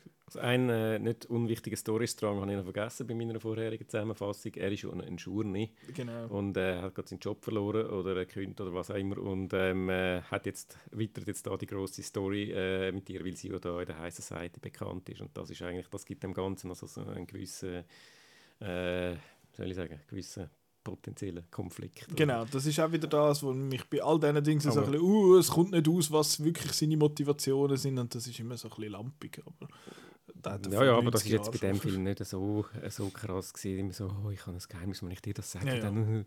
aber, Ja, aber sie streiten ja dann schon auch wegen Ja, ja, dem. Ah, klar. ich bin nur eine Story für dich, bla bla. Und äh, was halt einfach ist, äh, eine, wahrscheinlich eine von der berühmtesten Szenen vom äh, ganzen Film ist äh, die äh, Hitchhiker-Szene. Wo wahrscheinlich, ich weiß eben nicht von welchem, aber wahrscheinlich von mehreren diversen Filmen äh, zitiert worden ist dann später. Also zuerst eben diskutiert, sie müssen das Auto, müssen den Autostopp machen und er so, ja, ja, ich zeige dir, das geht, jetzt da an und dann gehen wir stoppen. Natürlich fährt jedes Auto durch, da fährt eins durch, geht nie. Und wenn er ihr vor allem Und auch erklärt, dass es drei Arten gibt, wie man Genau, den Daumen kann er, macht einen rausheben grossen Vortrag. Eben, das, das, das macht dann die Pointe noch umso lustiger. Und es, es klappt natürlich nicht. Nachher geht sie, ja komm, jetzt mal probiere ich es mal, tut ein bisschen das Bein, tut ein bisschen den Rock auf und der erste halt da. Das ist, äh, das ist mittlerweile schon so vertraut, weil man das schon hundertmal gesehen hat und das ist der, eigentlich der, der es erfunden hat, sozusagen. Wer hat es erfunden? Der. Und, Also ich habe den Film nicht gesehen. ähm, und was ich jetzt sagen? Genau, der Film ist, äh, wir haben ihn auf äh, Apple TV geschaut und dort ist es so ein 4K-Remaster gewesen. Die meisten Einstellungen. Es hat so ein paar, die so ein bisschen komisch alt aussehen, die dann ein bisschen, äh, ein bisschen irritierend sind, wenn es hin und her wechselt. Aber es ist, ja, es ist halt schönes, schönes altes Schwarz-Weiß, wo noch so ein bisschen mit Licht geschaffen wird und so. Ähm, ja, It Happened One Night ist der, der mich wahrscheinlich eben am positivsten überrascht hat, äh, in dem Sinn. It Happened One Night. Cool Stuff, kann man schauen. Sollte man schauen. Und der Roland hat sowieso gesagt, thank me later. Danke, Roland. Danke, Roland. I, I, I thanked you now. Äh, und jetzt haben wir noch einen, der nicht von euch zwei ist. Und zwar, äh, der, der Gregor hat zwar gefunden, ja, ich weiß gar nicht recht, was, äh, ich weiß gar nicht wirklich, was ich soll dir auftragen. Und dann habe ich gesagt, ja, könntest du zum Beispiel Showgirls. Und dann hat er gesagt, was, du Showgirls nicht gesehen? Und dann habe ich gefunden, ja, voilà. Das ist jetzt deine Opportunity, um das, äh, zum das machen. Und folgendes sagt er über äh, Showgirls. Vielleicht, ja. One, two, one, two, test. ich wähle den Film Showgirls aus von Paul Verhoeven, weil ich finde, dass man den Enthusiasmus und die Selbstironie von dem absolut tollen Regisseur in diesem Film fast am besten erkennen kann. Der Film ist ein absolutes cineastisches Meisterwerk. Der Paul Verhoeven hat so viele diverse Filme gedreht in seiner Karriere. Darum muss man Showgirls unbedingt gesehen haben, dass man einem Regisseur sein Gesamtmeisterwerk kann erkennen kann. Ja, genau. Also, Das ist alles äußerst. Äh, lief. Also ich wäre jetzt am liebsten Füdli-Blut. Ding, ding, ding. Den habe ich wollen. genau, also der Krigo the Pervert hat, hat uns Showgirls oder mir Showgirls äh, aufgetragen. Jetzt weiss ich nicht, äh, Marco, du hast ihn sicher schon. Nein, du hast ihn ganz gar nicht schlimm, gesehen. nein. Was? Du hast ihn gar nicht gesehen? gesehen? Nein, das geht ja gar nicht. Aber ich kann auch erst Oh mein Gott, äh, das wäre jetzt eigentlich gerade so ein Markus Ketchup. Ja. Ja. Ja, ich, ich habe ich hab gemeint, das ist irgendwie in ferner Zukunft, Nein, das nein, riesen Ketchup-Teil und du Zack ihr haut da alle Jahr. die Filme durch und äh, ja, Zack nein, ist Ende nicht können. Jahr. Aber bald gibt's ja, bald kommt noch einer, wo, wo dann du kannst mitschwätzen. Ja. Ähm, jetzt Showgirls, der, der haben Simon und ich nicht zusammen gesehen. Wir haben einen Welle zusammen schauen und gefunden, oh, jetzt haben wir da zwei so, zwei so Filme geschaut und jetzt, und jetzt äh, hätten wir da, gehen wir da einen geilen Kebab gegessen, nachher gehen wir da ein bisschen blutige Weiber anschauen. Äh, äh, hat sich dann aber so nicht ergeben, weil es den Film auf Apple TV nur auf Deutsch gegeben hat und nur zum Kaufen für 25 Franken, haben wir dann nicht gemacht. Darum äh, danke äh, auch da wieder Levideo. ähm, Genau, um was geht es beim, äh, beim Film Showgirls? Es geht um eine Tänzerin namens Fuck. Ich Ähm, sie hat, glaube verschiedene. Sie hat einen Stage-Name und hat sie einen richtigen. Aber der eine ist oder irgendwie Polly. Ähm, Pollyann, ja, das ist der, wo, ihre, wo, aber sie sie, dann glaub, einfach sie, irgendwie ja, sagt. glaube ihre einen Namen von. Sie heißt Naomi Malone. Naomi. Malone, genau. Das gibt, glaube sogar. Hat es nicht irgendeine Doku gegeben von, über das oder so, wo You Don't Know Me, glaube heisst? Irgend so etwas. Aber auf jeden Fall ist es Naomi und sie wird nach Las Vegas zum Tänzerin werden. Und dann äh, geht sie dort hin, äh, auch über, apropos Hitchhiken mit Autostöppeln, kommt sie, geht sie äh, ohne ihr Bein zu zeigen, ähm, kommt sie dann mit so einem Typ in Las Vegas an. Er fährt dann mit ihrem Gepäck davon und dann kommt sie bei so einer, bei, bei so einer Frau unter, wo ihr, wo ihr dann hilft. Und sie schafft im, was ist sie? Ich glaube, Designer, so Kleiderschneiderin in Ja, dem Sinn. voll. Und sie geht dann in den verschiedenen Clubs, äh, geht sie dann gucken, gucken tanzen und will sich dann in dem Sinne dort in, dem, in dieser Szene so ein bisschen aufschaffen. Äh, ja, es Also, ist... sie ist ja zuerst im Stripclub, was glaube ich wirklich so ein, ein, halt Mhm. Stripclub ist und da bei dem Show, Showgirls ist ja wirklich das, äh, also schon auch äh, mit äh, oben ohne und so, Mhm. aber äh, dann so ein bisschen höhere äh, Ding. Varieté. Varieté heißt das, oder? Ja, ja, nehmen wir. Und es gibt ja, es gibt in der Schweiz, die schon, ich bin selber noch nie gewesen, aber ich habe jetzt immer wieder so ein Plakat gesehen, da das Oh la la, das geht glaube ich auch so ein bisschen in das, äh, in das hinein, ist jetzt aber, kann sein, dass das überhaupt nicht stimmt, aber ich habe gemeint, das käme so ein bisschen von dort. Ähm, und ja, ist ein, äh, ist ein Film. äh, Simon, erzähl du mal, was du gefunden hast zu Showgirls. Also du hast vorher gesagt, äh, Happened One Night ist der, der dich am meisten überrascht hat. Das ist der, der mich am meisten überrascht hat. ich hatte auch ein bisschen, also auch ein bisschen Angst vor dem Film. Und zwar, äh, er gilt ja generell als, äh, als äh, Flop und ganz furchtbar Mega schlecht. ja. Und äh, hat aber so wieder so ein bisschen, er ist auch ein Kinoflop gewesen und hat dann aber also mit, mit äh, Blu-ray und Videoverkäufen hat er dann, dann ist dann, dann doch zum Erfolg geworden und hat jetzt so ein bisschen, wird jetzt im Nachhinein doch wieder als äh, von, von gewissen oder als gut angesehen. Zum Beispiel vom Krieg. Vom Krigo. Ähm, und ich habe so ein bisschen Angst, das ist so ein bisschen, äh, dass das so ein, bisschen ein ironisch, äh, ironischer Haha, schau, der ist, äh, der ist so schlecht, ist er wieder gut Film und ich finde das, ich find das nicht so wahnsinnig cool generell, so ein bisschen das, das hipstermäßige ironische Film schauen. Und äh, ich habe ihn für das überraschend unterhaltsam gefunden und ja, gewiss durch, äh, zwischendurch wirklich so ein bisschen fremdschämmässig schlecht, das schon, aber äh, aber trotzdem, ich habe ihn eigentlich cool.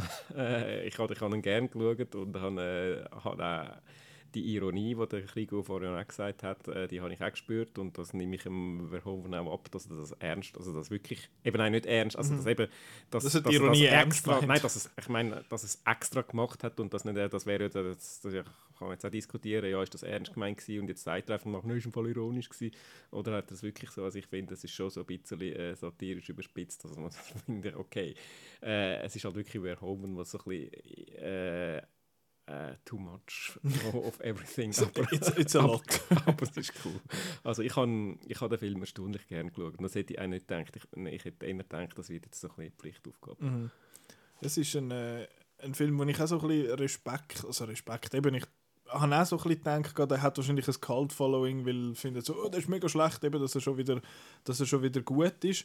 Und er hat, eben wie du sagst, er hat Momente, also gewisse Dialogsachen sind deliciously schlecht. Also weil es, eben, es hat ganz am Anfang hat eine Szene, wo, wo sie mit der, mit der Frau, wo sie nachher bei sich aufnimmt, äh, gehen sie, gehen spendiert sie ihr, nehme ich jetzt an, äh, etwas zu essen, so einen Burger und, und, und Fries. Und sie ist dann einfach voll am Ausrasten und wirft irgendwie da also ihres, ihre, ihre Pommes frites Zeug durch und äh, ist total hässig. Und dann sagt und dann sagt die andere so, ah ja, look, wenn du jetzt kennst du jemanden, kennst du irgendjemanden, ah, der hast Familie. Und sie sagt, nein, ja, kannst du sonst bei mir pennen, wenn du willst, äh, bis du etwas gefunden hast. Und dann die andere, die, die, die, die Naomi flippt komplett im Sinn von, ah, okay, hallo, und sagt dann, are you hitting on me? woher ist jetzt das gekommen? Und es hat aber der Witz, den ich am ersten, als erstes mega fest haben müssen lachen, ist, wo sie mit dem Typ auf Las Vegas reinfährt und dort äh, halten sie an wo sie sich dann nachher wo er dann nachher abfährt. Und dort hat sie so ein grosses, so eine grosse elektrische, so eine Texttafel, so eine Anzeige. Und dort steht einfach, wo sie anfahren, huge! Und nachher klein, Strawberry Shortcake, 1,50 Franken. Das ist einfach das huge, ich stelle mir so einen huge Strawberry Shortcake vor. Und ich möchte wissen, wie huge das der ist für 1,50 Dollar. Aber ähm, ja, wir, wir haben schon Citerio mit Salami, im Ketchup, Ketchup, Salami, Shortcake, gut. Ähm, und es hat ein paar wirklich lustige Sachen drin, eben, dass, dass in dem einen Club, wo sie dann arbeiten, hat es so hure Affen, die durchs Zeug durchrennen. und dann ist so, oh no, Monkillers, oh nein, schon wieder kommen die Affen. Ähm, das ist, äh, das ist schon sehr lustig. Was ich dann äh, wiederum weniger lustig gefunden habe, es hat äh, so eine Vergewaltigungsszene Ja, die und die ist, die ist recht deplatziert in einem Film, der sonst überhaupt nicht den Vibe hat. Und ich Es ist eben ein Film, der so ein bisschen Fun ist eigentlich. Ja. Und äh, wo, wo, äh, wo übertrieben ist und so ein bisschen kannst, aber eben so ein bisschen mit einer gewissen Ironie schauen. Dann kommt plötzlich eine sehr heftige Vergewaltigungsszene und so denkst oh boy. Und ich weiss ja nicht, was- und was das, ist- Und das ist dann wieder nicht, so sorry, ich, Ja, mach, das ist dann halt wieder nicht am Verhoeven seine Stärke, was dann um so ein heikles, also um so ein ernstes Thema geht, das dann irgendwie dann äh, äh, aufzubereiten, das, äh, das, das hat dann da irgendwie nicht, in den Film hineingepasst. Ja, also ich dann, sie hat ja dann durch das eigentlich noch, einen- kann sie noch so einen coolen Moment haben dann auf eine Art, aber der ist dann nicht genug Payoff auch für so eine Art und es hat einfach auch nicht reingepasst. Aber was ist mit dem Paul Verhoeven und seinen, warum hat er so viele Rape-Szenen? Ich meine, ich habe auch äh, L äh, habe ich geschaut, ich habe den nicht gut gefunden. Ähm, und auch der Dings, äh, der Benedetta, wenn ich das richtig im Kopf habe, hat auch so, so eine Szene. Und das ist jetzt sehr selektiv, aber irgendwie ist das jetzt gerade so ein, ein, ein auffallendes Schema und das habe ich irgendwie sehr gespässig gefunden. Und eben die Szenen extrem deplatziert in dem, in dem ganzen Film, wo sonst eigentlich relativ, relativ easy ist.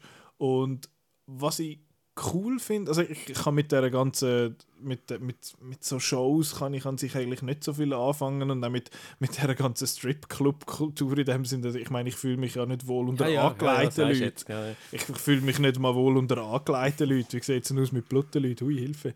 Aber nein, das, wenn da so die, die, die, die gäufernden Mannen in Anzügen dort hocken und wieder, ah, come on, Baby, und ich drücke da noch so einen Fünfleiber zwischen die Brüste und so. Das, ist einfach- das ist einfach...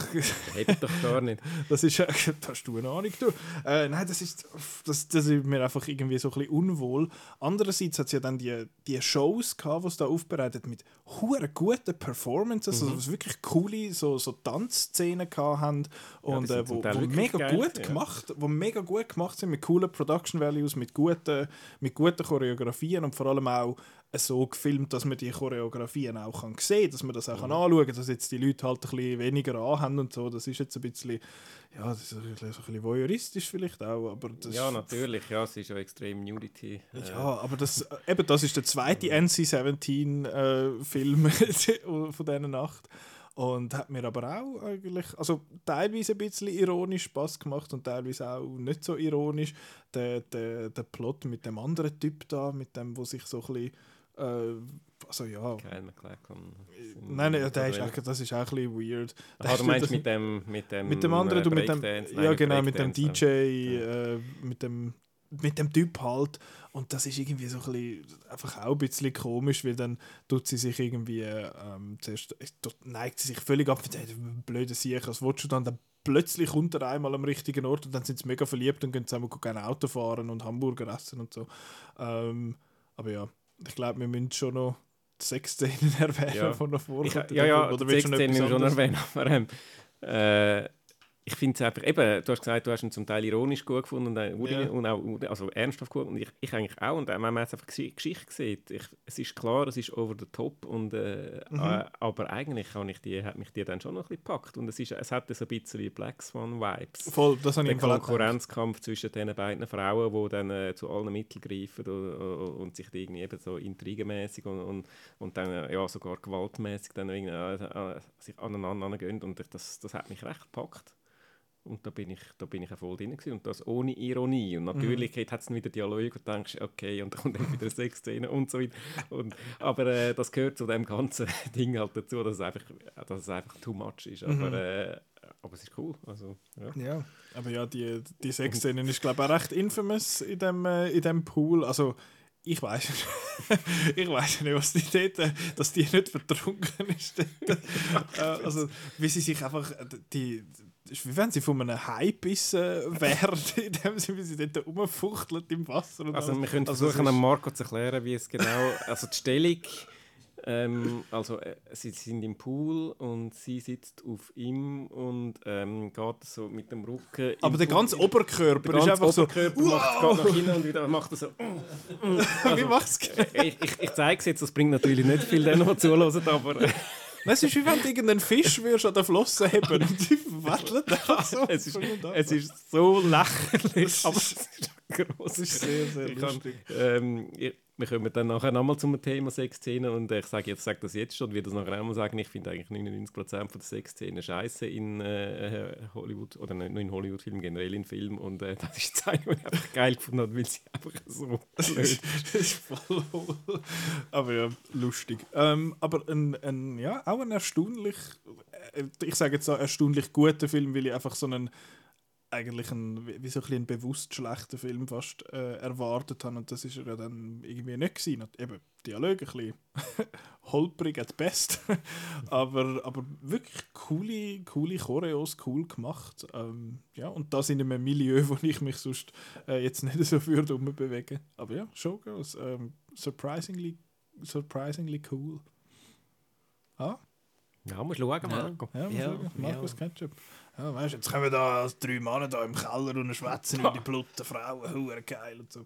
Äh, ja, das ist, das ist, äh, das sind jetzt sechs von acht gewesen. Jetzt fehlen noch zwei. Und zwar die zwei von euch. Uh, Ui, ui, ui. no pressure, Nicola. Ja, ja. Eben, ich habe es von Anfang an, ich am Anfang, ich am Anfang gesagt, äh, Nicola Feind, äh, jetzt bereitet euch darauf vor, dass der, der Nicola stundenlang den Film sogar noch gut findet. Nicola find's okay. Ja, ja.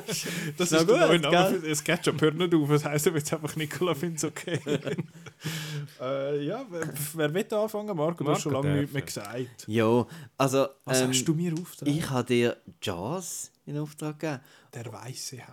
Ja, und das ist jetzt also wirklich, das ist jetzt wirklich so ein klassischer Ketchup-Film. Das ist jetzt nicht irgendwie Lei oder so. Oder ein persönlicher Favorit. Ein persönlicher Favorit ist, also das auch. Aber ist auch so einer, der, der, also da kann man fast nicht glauben, dass Mhm. das ein, ein Filmfan, dass der, der, Gar noch nicht, Fan. der noch nicht gesehen hat. Ähm, und das ist Jaws und ich hatte auch schon, ähm, aber aber jetzt von zwei NC-17-Filmen zu einem PG-Film, nicht mal PG-13. Ähm, ist vielleicht auch noch spannend. 1975 ist schon so wenn man den Inhalt anschaut, genau. Ähm, und zwar ist das, ich, das ist auch so ein Film, der ist so in der Kindheit immer umgegeistert. Oh, ich der weiße Hai gesehen und so ein kleiner, kleiner Mutprobfilm gesehen. Und dann so richtig als, als, als Film, als toll ähm, angeschaut hat man es dann natürlich später, wenn man eben sich mit Filmen befasst hat und wie Filme gemacht sind und so. Und ähm, das ist auch ein Film, wo immer wieder mal neu aufgelegt wird, wo ich ähm, auch auf einer großen Leinwand dürfen sehen. Und ein Film, wo, ich, äh, wo mich vor allem beeindruckt, weil er, weil er zeitlos ist und weil ich jedes Mal, wenn ich ihn wieder schaue, äh, denke ich wieder, pff, boah, so cool. Äh, Jetzt fahren sie mit der Fähre über, das ist so cool. Das der Dialog eine auf der Fähre. Und, und, und diverse so Sachen hat es einfach, äh, so Einstellungen und eben technische Sachen vor allem. Plus, äh, dann ist schon gut castet und ähm, er ist wirklich auch spannend. Und ähm, er ist extrem halt in zwei Teile äh, aufteilt. Genau, also es gibt da den Teil in Amity Beach, wo, wo dann eben Hai kommt und dann geht es um, um den Polizist, ähm, der Chief Brody, gespielt von Roy Scheider und seiner Familie. Äh, und äh, wo dann merkt, dass da eben ein Hai ist und der Bürgermeister, der trotzdem das 4th of July machen. Das ist also eine, eine Trope, wo, wo nach Jaws in jedem äh, quasi Monsterfilm gibt es immer irgendeinen Bürgermeister oder einen Banker, der einfach aus Gier will alles, obwohl da etwas gefährlich könnte sein, ähm, machen. Und dann im zweiten Teil geht es dann, dann so ein bisschen um die Jagd auf den Hai äh, auf dem Schiff, äh, wo dann der, der Robert Shaw äh, vor allem wichtig ist und äh, auf der Orca auf dem Schiff. Und dann hat es eben so Sprüche wie «We're gonna need a bigger boat» und einfach so Sachen, wo man eben darum muss das ein Mhm. Ketchup sein, weil das ist so ein bisschen Filmlingo. Mhm. Und, und die beeindruckende, also die berühmte Story von «The Shark's Not Working», gibt es 100 Dokus darüber, dass sie halt da den, äh, den, den Hai gebaut haben, den, den künstlichen, und den im Süßwasser getestet haben und dann ins Meer sind gefilmt und gemerkt haben, oh Scheiße, der rostet im Meer mit dem Salzwasser. Und, ähm, und dann der Hai mega wenig haben Haben sie es daheim gefilmt? daheim mega wenig haben können brauchen und ähm, da mir so ein bisschen accidental so ein bisschen ähm, wenig äh, gezeigt worden ist, was dann aber die Spannung eben erhöht hat. Das ist Und, fast so ein äh, bisschen wie bei Apocalypse Now, wo Ja, der Marlon Alien, Brando, oder? mit dem Genau. Marlon Brando, der eigentlich einfach so fett und so, scheiß Scheiß drauf ist, so- dass man nur hat können von unten filmen und das hat dann nachher erst gerade so dämonisch gemacht. Genau. Und ähm, ja, ein, ein ein Meisterwerk. Meisterwerk. Oder? Ja. Ja. Und lustig, wie, wie andere Filme aus, aus eben älteren Filmen, der hört auch einfach auf. Ja. Der sagt, "Boah, boah, fertig. ah, Genau. ja, Ja. Habe ich auch noch aufgeschrieben. Äh, ja. Aber ähm, eben, das ist jetzt eine, du hast gesagt, bist äh, wenig, äh, am meisten bist du überrascht worden von It Happened One Night. Jaws, wahrscheinlich hast du den ganzen Film schon kennt, obwohl du noch nicht Ja, das ist auch so einer, wo du so ein bisschen through Osmosis eben kennst. So Ja. ein bisschen, du hast einfach so ein bisschen aufgenommen aus irgendwelchen äh, Referenzen, Parodien, Bilder, Filmessays, irgendwo hast du, also eben die, die Einstellung von, auf der Fähre dort, die habe ich, die habe ich auch schon gesehen. Dort würde ich nochmal äh, empfehlen, das, äh, das Video, der Spielberg Oneer vom YouTube-Channel äh, Every Frame a Painting, wo leider vor sechs Jahren aufgehört hat, aber er hat so ein ich glaube nur fünf oder sechs Minuten lang, wo er halt zeigt, wie das der, der Steven Spielberg so One-Takes einsetzt und dass die halt nicht eine Viertelstunde gehen, sondern 90 Sekunden oder drei Minuten oder so und wie er das einsetzt. Und das finde ich ein extrem spannendes Video und das hat mich jetzt auch halt dort so ein bisschen darauf achten. Ich dachte, oh, das ist jetzt die Szene, die ich da schon hundertmal gesehen habe. Oder eben auch die, wo, wo der, der Roy Schneider in die Kamera schaut äh, und hinten dran kommt, kommt der grosse Hai zum Wasser raus und so. Das sind alles Sachen, die man schon ein bisschen gesehen hat. Und eben, der hat Der Dolly-Zoom dort. der Dolly-Zoom ist, der ist so geil. Der Dolly-Zoom, das ist einfach eine geile Idee, wie, wie, der, wie der Person kannst quasi die Überraschung oder Schock kannst zeigen in der Person. Also für die, die jetzt nicht wissen, von was wir schwätzen, das ist... Haben wir ja bei Vertigo schon im Ketchup gehabt. Ja, haben wir. Ist, ja. Das auch dort gewesen? Ja. Ich weiß alles schon nicht mehr, ich bin alt. Ähm, aber das ist, das ist ja die Einstellung, wenn du mit, dem, mit der Kamera vom wenn du mit der Kamera von der Person wegfährst, aber mit dem Dings reinzoomst. Damit äh, am Anfang wirkt, wirkt der Hintergrund weit weg und je weiter weg dass du fährst und mehr reinzoomst, desto kompresster wird quasi das Bild und der, der Hintergrund wirkt näher und du siehst mehr vom Hintergrund. Ähm, und das ist einfach ein mega cooler, mega cooler Effekt, wo, wo man dort gemacht hat. Den habe ich mir selbstverständlich auch rausgeschrieben. Du Äh, hast sicher auch ausgeschrieben, dass man mal plötzlich einfach einen Satz ausblendet. Das finde ich so eine komische Szene. Es eine Szene, wo sie etwas am Schwätzen sind und mit dem Satz äh, schaltet es einfach aus. Ja. Stimmt, ja. Ja, ja, jetzt, wo du sagst, habe ich mir jetzt so spezifisch nicht Und notiert, so Sternschnuppen hat es noch, wo accidental zufällig echt äh, gefilmt worden sind. Schön. Was ich noch will sagen, schnell wegen der Technik noch lustig. Ich habe ihn angefangen auf Netflix zu schauen und habe gedacht, irgend, irgendetwas stimmt da, irgendetwas stimmt da nicht. Der Ton ist komisch, das Bild ist komisch und ich habe nachher auf Prime gewechselt und dort ist es viel besser gewesen. Also Bildqualität ist besser gewesen und es ist 5.1 gewesen und nicht so ein Compressed 2.0 irgendwie vom, von Netflix. Also wenn ihr wollt schauen auf einem Streamer, dann empfehle ich jetzt eher Prime. Äh, Ah, das- ja, irgendwie komisch. Ja. Aber ich Ja. kann natürlich auch die 4K Blu-ray selbstverständlich kaufen. Aber Und das- der wird auch alle fünf Jahre wieder neu remastert und rausgebracht und wieder Ja. eine Jubiläumsedition und äh, ja. Mhm. Äh, Simon, wie hast du Und es ist dann einfach, der, Oder- was mich dann auch, mir, wenn man so alt wird, denkt man, der, der Spielberg hat das irgendwie mit 28 Ja. den Film gemacht. Ja. Denkst so, fuck. Der Bub. Ja. Fucking depressing. Ja. Das ist doch auch schön, dass junge Leute Ja, ja, so Zeug nein, machen. ist lässig, aber... Was haben wir erreicht? Wir hocken da im Keller und Ja, schwätzen über blutige Frauen. Showgirl. äh, du hast mich gefragt, wie ich Ja. ihn gefunden habe. ne? Also ich habe ihn ähm, Hast du ihn schon gesehen? Ja, ich habe ihn schon gesehen, aber ich habe ihn nie auf einer grossen Leinwand gesehen und ich habe ihn, glaube ich, glaub's einmal gesehen und das war vor vielen Jahren im Fernsehen. Gewesen. Äh, da, hat mich damals, ich habe ihn schon gut gefunden, selbstverständlich halt, es- auch so ein bisschen, ja, du schaust jetzt einen Filmklassiker und äh, du siehst, warum es ein Filmklassiker ist, aber es ist auch nicht so irgendwie wirklich dahin, eben weil es halt auch auf einer kleinen Leinwand, kleinen Leinwand wo mit Ton entsprechen und, und, und einfach, es ist halt einfach schon nicht das Gleiche. Und jetzt habe ich ihn zwar nicht im Kino, aber zumindest auf meinem Beamer mit doch einigermaßen grosser Leinwand können schauen, Remastered-Version und äh, muss schon sagen, er hat mich viel, viel mehr geflasht als damals. Und äh, ich habe dann meine Werte gerade nach oben korrigieren, und ich das äh, nach oben Aha. oder nach oben korrigieren. Also, nein, äh, grossartiger Film. Also ich habe eigentlich alles schon gesagt und ich habe das viel kompetenter gesagt als ich. Ich habe mir nicht so schöne Sachen rausgeschrieben wie du. Ich habe einfach äh, geschaut, ich habe genossen. Ich bin, äh, ich habe mich nie gelangweilt. Eben. Das hat da die zwei Teile. Der erste Teil eben da mit dem Heiß. Uh, wann kommt er? Wo ist er? Hast du Es gesehen? geht 80 Da Minuten, etwa, bis er kommt. Kinder am Bad. Aber, aber, aber ja, bis, bis dann wirklich so ist. richtig Aber bis, er, bis, er, bis etwas passiert, bis er zubeißt. Bis er etwas passiert. Eben, da siehst du, wie, da, da Kinder im Wasser baden und wie, wie sie da den Bein von unten gefilmt werden und denkst, du, ah, scheiße, jetzt kommt er dann. Und er zögert es dann so schön raus und das ist grossartig. Und eben auch äh, ist visuell auch wirklich geil zum Schauen. Also, und, und, dann der zweite Teil, äh, wo sie dann daheim im Jagen sind, wenn du dann wirklich siehst, musst du sagen, er sieht, er sieht hure geil aus daheim. Mhm. Und das ist doch für einen Film aus den 70er Jahren. Äh, äh, Das ja. wahrscheinlich nicht alle Welt gekostet, kann ich mir vorstellen. Oder Also, schon? Du weißt Was, ja der noch, Film? Ja. Nein. Eben, du weißt ja Nein, noch ein bisschen, ich habe jetzt so die, die Behind-the-Scenes-Sachen und Dokus und so, die 100 Dokus, die es da drüber gibt, habe ich jetzt noch nicht geschaut, aber ist, ist äh, von dem, vom Technischen her natürlich auch äh, recht interessant.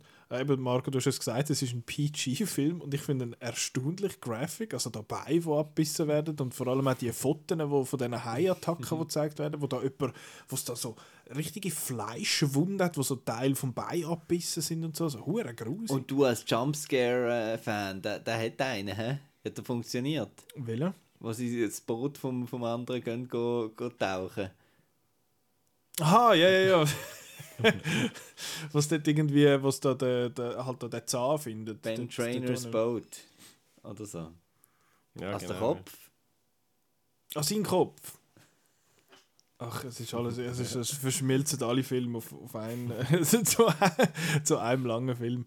Äh, ich glaube, ich muss die dann ein paar von denen sicher auch nochmal schauen und Charles ist auch äh, einer von denen. Und ich meine, das, was man ja wahrscheinlich jeder kennt, der, der den Film noch nicht, nicht gesehen hat, ist äh, die Musik von John Williams.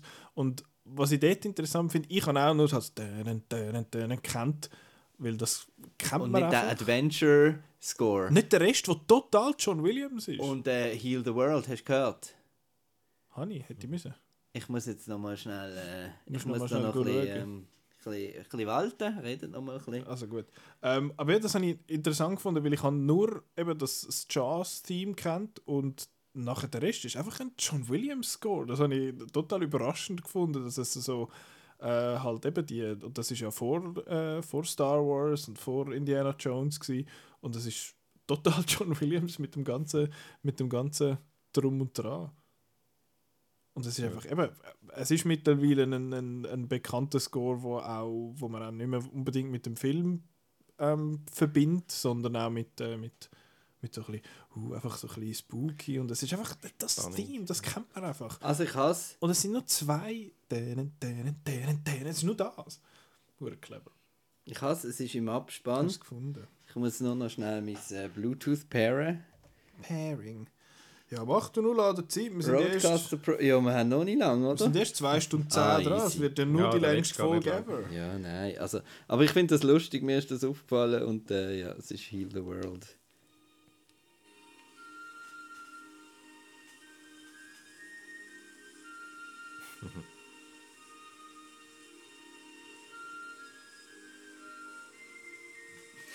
das ist einfach Heal the World. Ja. Also hat Hilde World von dem geklaut Ja. in dem Fall? Offiziell oder äh, Nein. geheim? Na, Äh, na, na, na, na, na. Ja. Ist geil, oder, Was mehr geil. sagen? Ja, ist, Hat ja, gut ist- gealtert. Ja, sehr. Eben auch der, der High-Effekt, den er nachher da anfängt, also High-Effekt, der, der, der High, wo er da das äh, Jump, Jump, Jump äh, anfängt, anfängt das hure Boot fressen und so, das ist, äh, das ist, schon, schon cool. Aber das ist einer, wo wahrscheinlich ein bisschen unter, der, unter dem ähm, Meisterwerk, äh, Klassiker-Status wahrscheinlich ein bisschen gelitten hat, weil ich finde, ja, es ist ein, ein cooler Film, der ist noch gut. Äh, hat mich jetzt aber zum Beispiel nicht geflasht, wie zum Beispiel jetzt mal, als ich Jurassic Park zum ersten Mal gesehen habe, der hat mir jetzt mehr, ist halt auch so ein bisschen mehr der Adventure-Film und da ist es jetzt äh, ganz eine andere Art Film, aber ist auch, ist cool, ist gut. Kann man machen. Gehört sich noch gut, der Charles. äh, und jetzt kommt noch der Schluss, und zwar am, am Simon in Don't Look Now. Den hast du gemacht? Das war einer für dein Filmquiz mit dem Titel. Das finde ich einen herrlichen Don't look now, deutschen ja. Titel. Power tragen. Genau. Ich Aber das, das, das finde ich wenigstens, das hat noch so ein bisschen Ja, einen ja. poetischen Vibe. Im Gegensatz zu irgendwie tödliche Versuchung oder so. das, da hat, hat sich jemand noch etwas überlegt und denkt, das könnte doch noch passen. Der achte Passagier, der Tod. äh, ja, genau. Äh, Don't Look Now, warum der? Ich weiß, ich habe ja gewusst, dass ich habe noch gedacht, dass wahrscheinlich der wird kommen, der oder so ein Fellini von dir. Ich hatte ein bisschen schlechtes Gewissen, gehabt, weil ich dir vorher Chivago äh, aufgedrängt habe. Und dachte, jetzt kann ich nicht wieder um drei Stunden bringen, weil der Fellini La Dolce Vita wäre noch ein anderer gewesen in drei Stunden. Und habe gedacht, ich bin jetzt gnädig und nehme den. Das ist einer von meinen Lieblingsfilmen. Äh, wo ich amix, wenn es heisst, äh, wenn es sag deine drei Lieblingsfilme, ist das meistens einer, der unter diesen drei ist, je nach Laune. Es sind ja dann nicht immer die gleichen, die, gerade äh, am meisten cool also findest. Don't Look Now, La Dolce Vita und äh, Despicable Me West. 2. Brasil wäre noch einer. Ah ja, genau. Und äh, Den habe ich sogar Time in the West. Mhm. Aber jetzt geht es um Don't Look Time in Now. the West wäre auch noch einer gewesen, aber der ist auch so lang. Aber äh, ja, ich, ich rede wieder drum herum, anstatt äh, dass jetzt mal vorwärts machen, dass wir so endlich mal fertig sind. Also, ähm, Es ist erst 10 ab 10. ich habe den Film äh, ein paar Mal gesehen und habe äh, immer besser gefunden. Es ist ein verstörender Film und äh, er geht ein bisschen unter Horrorfilm, äh, so generell, aber es ist eigentlich nicht wirklich ein Horrorfilm, weil äh, vor allem, wenn man heute äh, Horrorfilm schaut, das hat praktisch also, er ist nicht in dem Sinn scary, äh, höchstens, er, er, ist einfach von der Stimmung her äh, er spielt in Venedig und er zeigt Venedig, eine Touristenstadt, so abgefuckt und als, als äh, Kulisse für, äh, für so eine, eine Geschichte, m- leicht morbid angehaucht ist, wo mich äh, fasziniert hat und wo auch extrem äh, so ähm, viel kannst äh, ich mag nicht mehr so interpretieren. interpretieren und ähm, er macht, äh, wenn man den mehrmals scha- schaut, er macht extrem viel Foreshadowing und er spielt extrem auch mit, äh, mit der Farbe und mit den Schnitten. Er hat ja äh, diverse Szenen, die dann so äh, zusammengeschnitten sind und wo ich, wo viel, äh, wo ich finde, er macht allein schon durch den Schnitt äh, äh, bringt er oder, äh, oder suggeriert er etwas, suggeriert er irgendeine äh, äh, eine Wendung von der Geschichte und ich finde, das hat er extrem gut gemacht. Mich, hat, äh, mich fasziniert der Film jedes Mal wieder, wenn ich schaue, auch diesmal wieder und ähm, ich habe ihn darum auch gerade zweimal geschaut. Eben geil. Das ist echt cool, wenn man das kann machen kann. Mit dem, äh, mit, dem Film, mit dem Film. Und jetzt kommt der Partypooper Nicola für dich. Noch gut. ähm, eben, aber du hast ja gesagt, du hast ihn mit jedem Mal, wo du ihn geschaut hast, äh, besser gefunden. Und ich finde es. Ja, es ist vielleicht ein bisschen doof, dass es jetzt sagt, uh, das ist so ein Horrorfilm. Und dann bin ich mit so einer, mit so einer Erwartung rein, dass das ein Horrorfilm ist. Aber er ist einfach so ein Moody Mystery-Film in dem Sinn, wo ja, Horror finde ich ist jetzt ein bisschen gross angelegt. Das Ja, nein, eben, es- es, heisst ja, es sagen ja Leute, dass Jazz ein Horrorfilm ist in dem Ist Sinn, ja, aber der Menü ist auch ein Horrorfilm. Horror ist so breit. ich weiss, aber ja ich nicht einfach... weiss. Und er ist ja doch, er gilt ja als äh, äh, gewiss influential für zum Beispiel Heredita Hereditary. Mhm. Und ähm, das ist ja dann wieder ein Horrorfilm. Also er hat ja schon so ein bisschen Element, aber einfach, er ist nicht Horrorfilm für in dem Sinn, dass du Uh. gehst, um dich gruseln und zum, zum Verschrecken. Das ist es eigentlich natürlich der legendäre Schluss. ein- genau, eine Szene, ja. Wobei auch dort, gut, ich habe sie jetzt natürlich kennt, genau gewusst, was kommt, aber ich, äh, äh, es ist ja auch nicht so Jumpscare-mäßig. Es ist Aber es so, verstörend ist es. ist verstörend, ja. Das, das also auf es kommt auch Fall. einfach so ein bisschen, weißt halt nicht, was jetzt dort genau kommt. Genau, ja, und du bist so ein bisschen, ja. Ja, und dann mit dem, eben du hast Und auch gesagt, dort, eben, so- wenn, in der Schnitt, eben die Szene, wenn wir, wenn wir die gerade angesprochen haben, eben dort, äh, dort schneidet er dann äh, diverse äh, Flashbacks und aber auch, auch andere Szenen schneidet noch rein. Es ist, äh, äh, ich, ich habe die, als ich das erste, das zweite Mal geschaut habe, habe ich die nochmal angeschaut nachher und habe wirklich mit Freeze-Frame alles angeschaut, was er jetzt genau dort noch alles reingespielt hat. Und äh, eben, die, die einen sind einfach äh, Szenen, die man vorher schon gesehen hat und äh, Sonic, die jetzt gerade parallel läuft. Also ich finde ich finde es äh, ziemlich cool, wie er das gemacht hat. Also er haben wir jetzt noch, gar, glaub, gar noch nie Mhm. erwähnt. Äh, Nicholas Rogue. Genau. Regisseur, genau. A Rogue One. ähm, ja, ist noch gut. Äh, was, ich, was mir als allererstes aufgefallen ist, von wann ist der Film? 73? 73, ja. Leck sehen die zwei Hauptdarsteller 70s as fuck aus. Du hast glaube gesagt, er sei, ah nein Marco, du hast gesagt über Jazz, er sei zeitlos.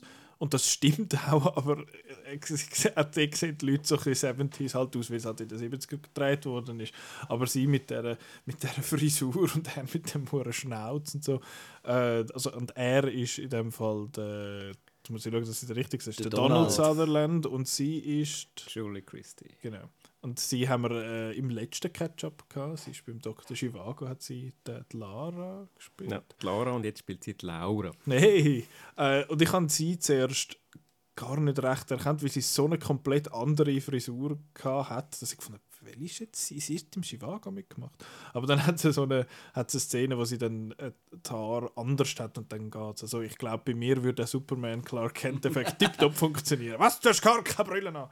Ähm, aber eben, was mir auch da jetzt gefallen hat, er ist mega, er ist sehr moody. Also er hat, so eine, er hat immer so eine, so eine bedrückende Stimmung und eben wie du sagst, es ist Venedig, ist immer so, ah, Venedig ist so eine, und ich meine, Venedig, ich bin ja das Jahr, es ist so eine picturesque Stadt. Also es ist einfach, du gehst über so ein Brückli und es ist einfach das Schönste, was du je gesehen hast. Vielleicht nicht gerade, aber es ist sehr einfach ästhetisch, das Das Ganze. ist sonst eben in Filmen ja eigentlich romantische Kulissen für Mhm. irgendwelche schönen äh, eben Liebesfilme, äh, Romcoms oder was auch immer. Und da ist jetzt einfach so eine richtig. Das ist jetzt einfach grusig. Morbide. Also grusig, es ist extrem schön gemacht vom, als Film, Mhm, aber, äh, mhm. aber die Stadt ist eigentlich total deprimierend und beängstigend. Es ist ja fast nie schön Wetter.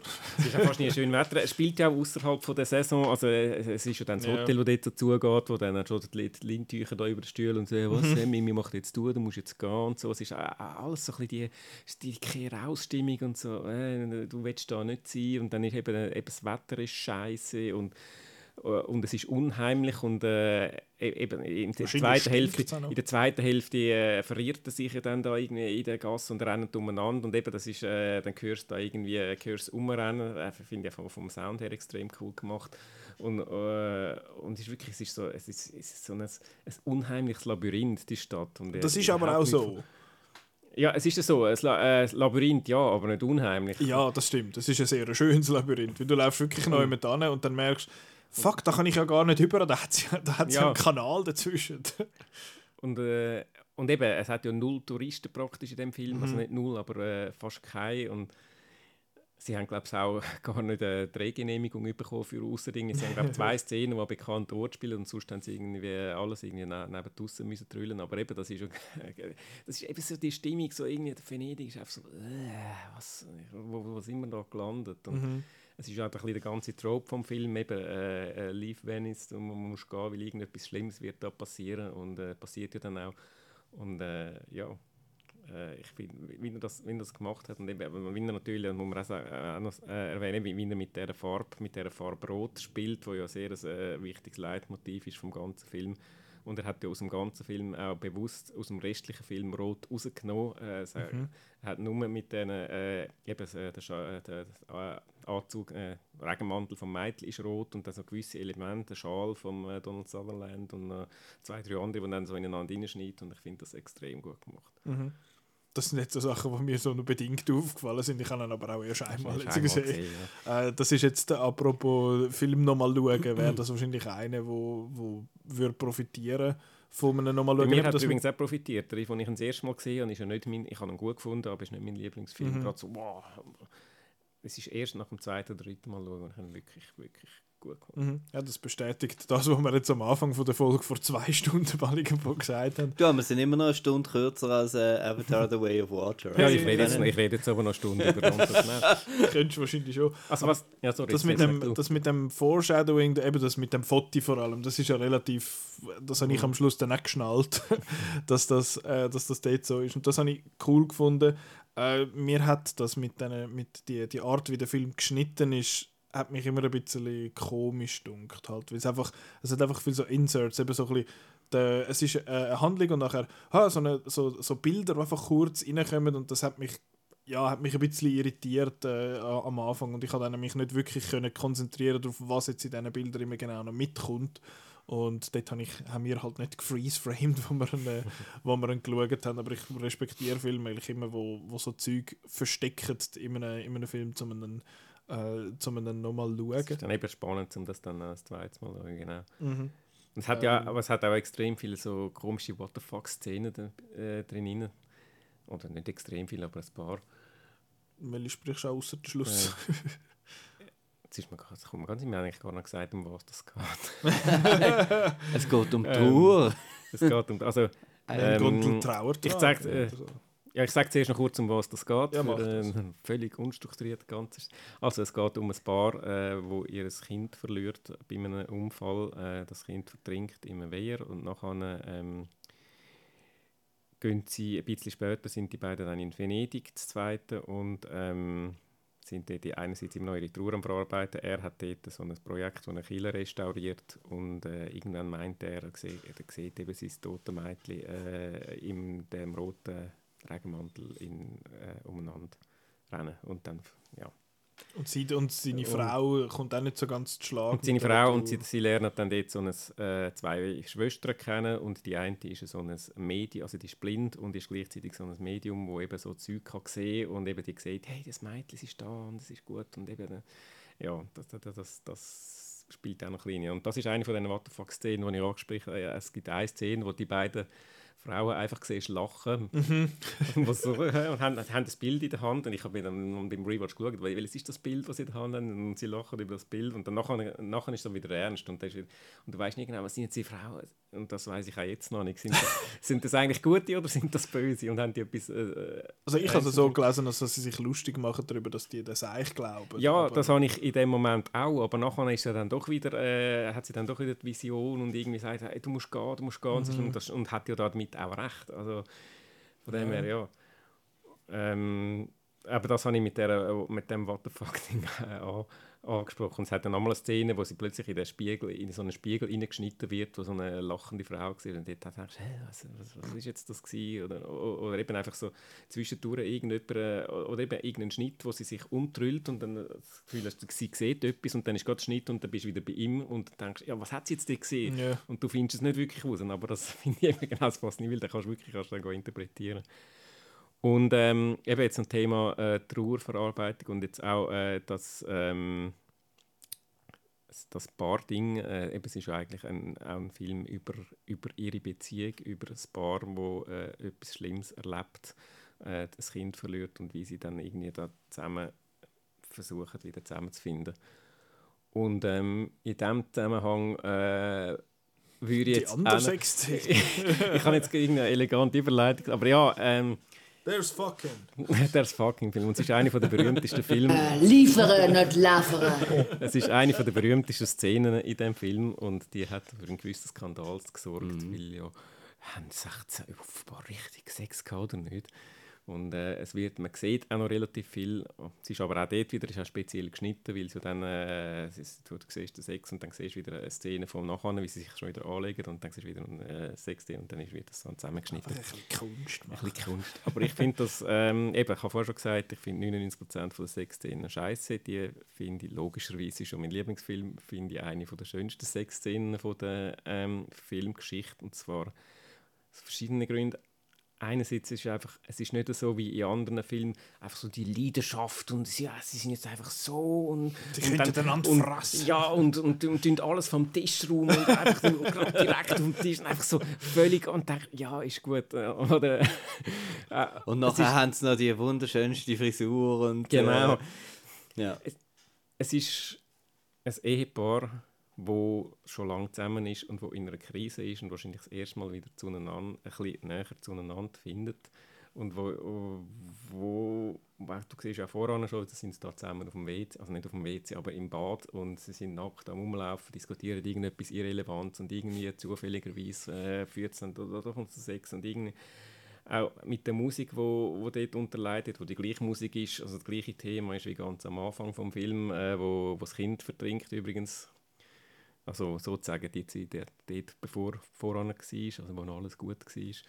Und ähm, Es ja, ist halt, es gibt die Sexszene die- ist halt Story in dem Fall. Es ist Geschichte, ja, es und es, Story. es, es gibt äh, so eine, eine Vertrautheit und gleichzeitig auch eine Distanz zwischen den beiden, wo sie ja eigentlich, äh, weil halt die ganze, die, die ganze Tonnenschwere, der Verlust von, vom Kind da zwischen ihnen ist und du hast du, du hast irgendwie beides. Sie sind, sie sind sich näher und sie sind sich irgendwie, sie, sie sind sich am, äh, sie sind am Sex haben, am Liebe machen und äh, gleichzeitig aber eben hast du auch so ein bisschen die, die, die Distanz zwischen ihnen immer noch ist und mit, mit, mit dem Kind, das gestorben ist und ich finde, das ist einfach, also das ist äh, irgendwie so viel äh, Emotion in eine, in eine Szene packt, wo mich irgendwie, äh, ja, wo, wo ich, wo ich großartig finde.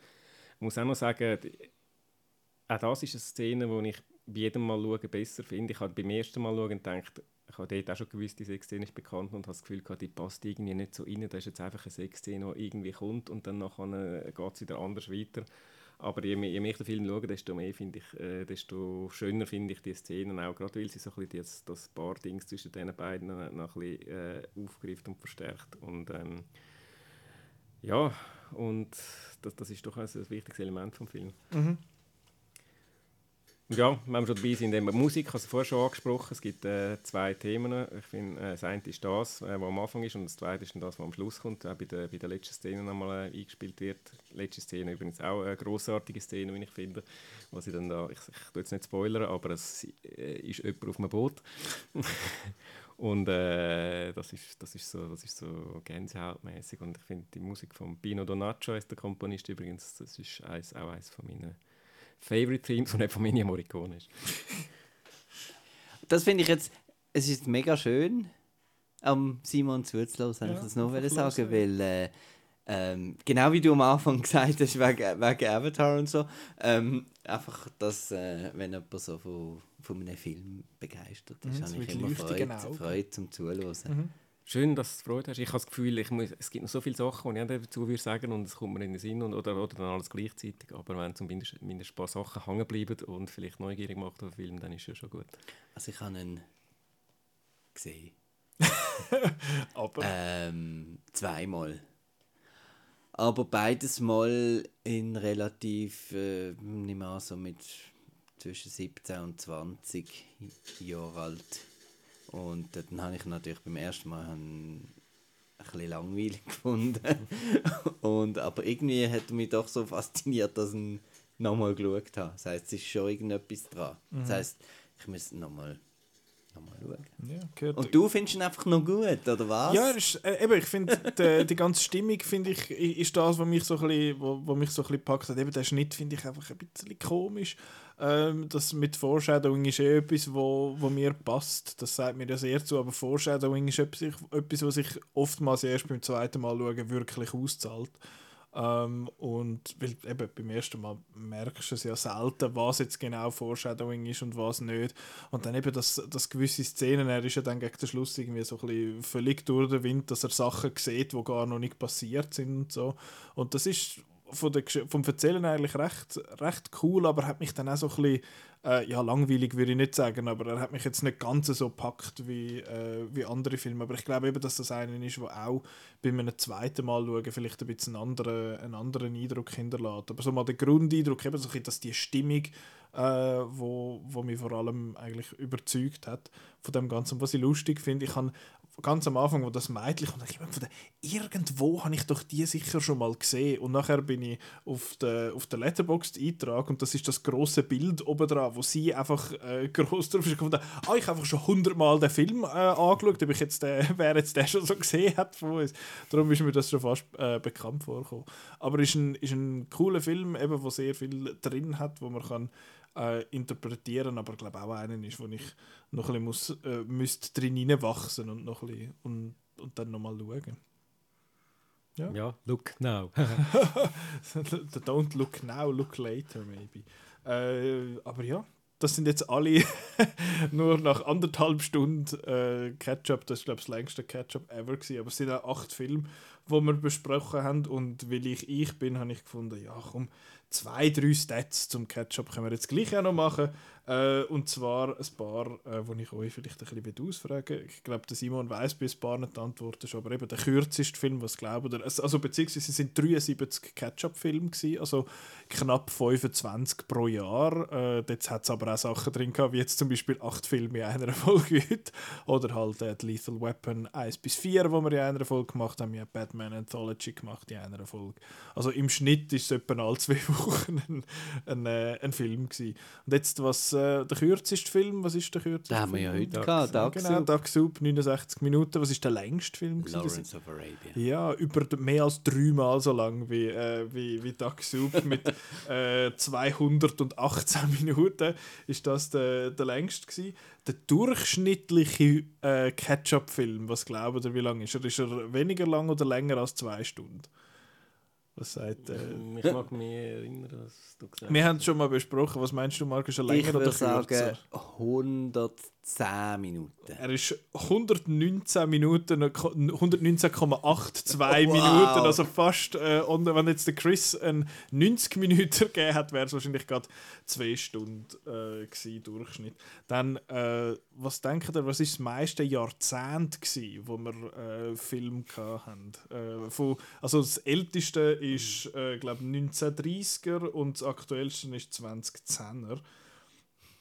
Ähm, ja, was denkt ihr? Was ist Also, weil ich gewesen? wahrscheinlich die meisten Ketchups gegeben habe, würde ich jetzt mal die 90s äh, tippen. Was denkst du, Simon? Also 17. Ja, Das nein. ist Ja, gut, eben, dann hast du wieder so eine. Ich meine, wir haben die Dollar-Trilogie, sind dann auch wieder gerade drei gewesen, und dann haben wir den Chivago und den Lawrence for Arabia. Wir haben recht viel Altes. Aber ja, ich, will- ich glaube 90s. haben wir Also, drauf. it's not even close. Was haben wir? Oder 80er? Not even close. Ich weiß doch auch nicht. Es sind mit Abstand die 90er. Mit großem Abstand. Es sind, Yes. Von diesen 73 Filmen sind 26 aus den 90er gewesen. Der zweitplatzierte sind nachher 2000er mit 12.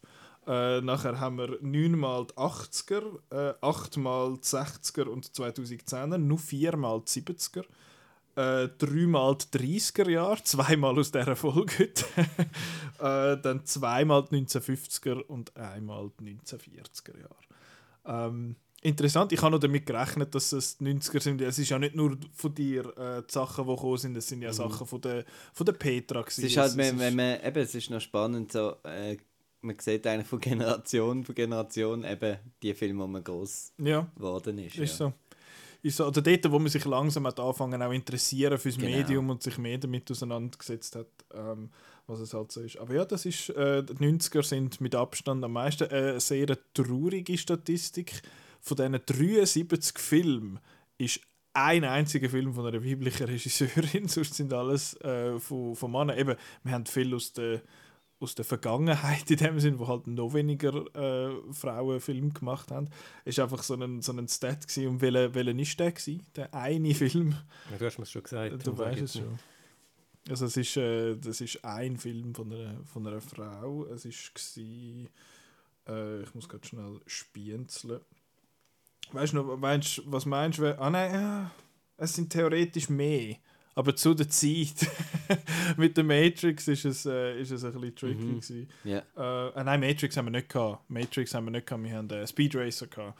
Ähm, aber dort sind es dort sind's noch die Wachowski Brothers gewesen. Also technically wären es in dem Fall mittlerweile nicht drei, aber welchen ist die äh, die eine Frau die wir mal äh, im, im Catch-up hatten, weißt du das? Es ist gesi die äh, Catherine Bigelow Ah, ja. und zwar beim Film äh, Strange Days. Ah, Strange Days, Strange genau. Days, eins von meinen, von meinen Highlights aus dem Catch-up. Ja, jetzt hat es irgendein äh, ein Film vom Ketchup, wo die maximale Wertung von dir bekommt. Also keinen, äh, es ist keinen ein Das Sechssterner gewesen. Aber also ich muss die ja sagen, es Aktion gibt, ein bisschen, ja. Nein, aber das ist auch egal. Also, es gibt ja allgemein extrem wenig Filme, die von mir maximal Aber jetzt äh, Wertungen was ist denn da negativ? Also, Das ist Oder das, ja. Ja, aber es gibt, eben, es gibt so viel, äh, ich, ich habe mir das mal so ein bisschen überlegt, eben meine Filmwertungen, die meisten sind einfach noch gut und dann hat es so ein paar, die gegen oben ausreißen und ein paar, die gegen unten Aber man muss ja sagen, ob er jetzt fünf oder sechs Sterne gibt einem Film, das ist, dann, hat Film mit persönlichem Geschmack, Mega. mit äh, aktueller Verfassung, wie man gerade drauf ist. Also ich glaube, wenn man einem Film 5 Sterne gibt, heisst es ist ein super Film. Und Ja. jetzt einen 6 Sterne, das, das ist dann immer noch so ein bisschen... Also es hat, viel, es hat viele Highlights drin gehabt. Ich meine, ich bin froh gewesen, ich, äh, haben, wir endlich, haben wir endlich gezwungen, Lawrence of Arabia zu schauen. Oder äh, ich habe auch The Thing mega toll gefunden. Ich habe Strange Days extrem cool gefunden. Ich habe Das Boot sehr gut gefunden. Das sind jetzt die, die so ein bisschen... Kennen von mir. ja, das ist, gut. äh, die meisten sind ja auch vom, es sind ja viel vom, äh, vom Marco gewesen, muss man sagen. Ähm, aber was auch noch ist, es gibt, äh, ich habe noch so eine Regie-Rangliste gemacht, im Sinne von wer am meisten gehabt hat, das ist relativ easy. Ähm, es hat einen Regisseur, der fünfmal vorkommt ist im Ketchup und das ist fies, weil er hat Lethal Weapon 1 bis 4 und The Goonies gemacht. Der Richard Der Donner, Richard Alter. Donner, genau. Aber wir haben auch den Paul Verhoeven haben wir dreimal drin gehabt. Mit Total Recall. Total genau. Recall, Basic Instinct und, äh, und Showgirls, also sehr unabhängig voneinander, äh, die nichts miteinander zu tun haben. Dann haben wir den Sergio Leone gehabt, äh, halt dreimal wegen der, wegen der Dollar-Trilogie. Äh, wir haben den Tim Burton dreimal drin gehabt mit Batman, Batman Returns und Edward Scissorhands. Wir haben den David Lean zweimal drin gehabt. Der macht eben kein, bekanntlich keinen Lean-Film mit äh, Dr. Chivago und äh, Lawrence of Arabia. Wir haben den, den Joel Schumacher haben wir halt zweimal drin gehabt mit Batman Forever und Batman und Robin.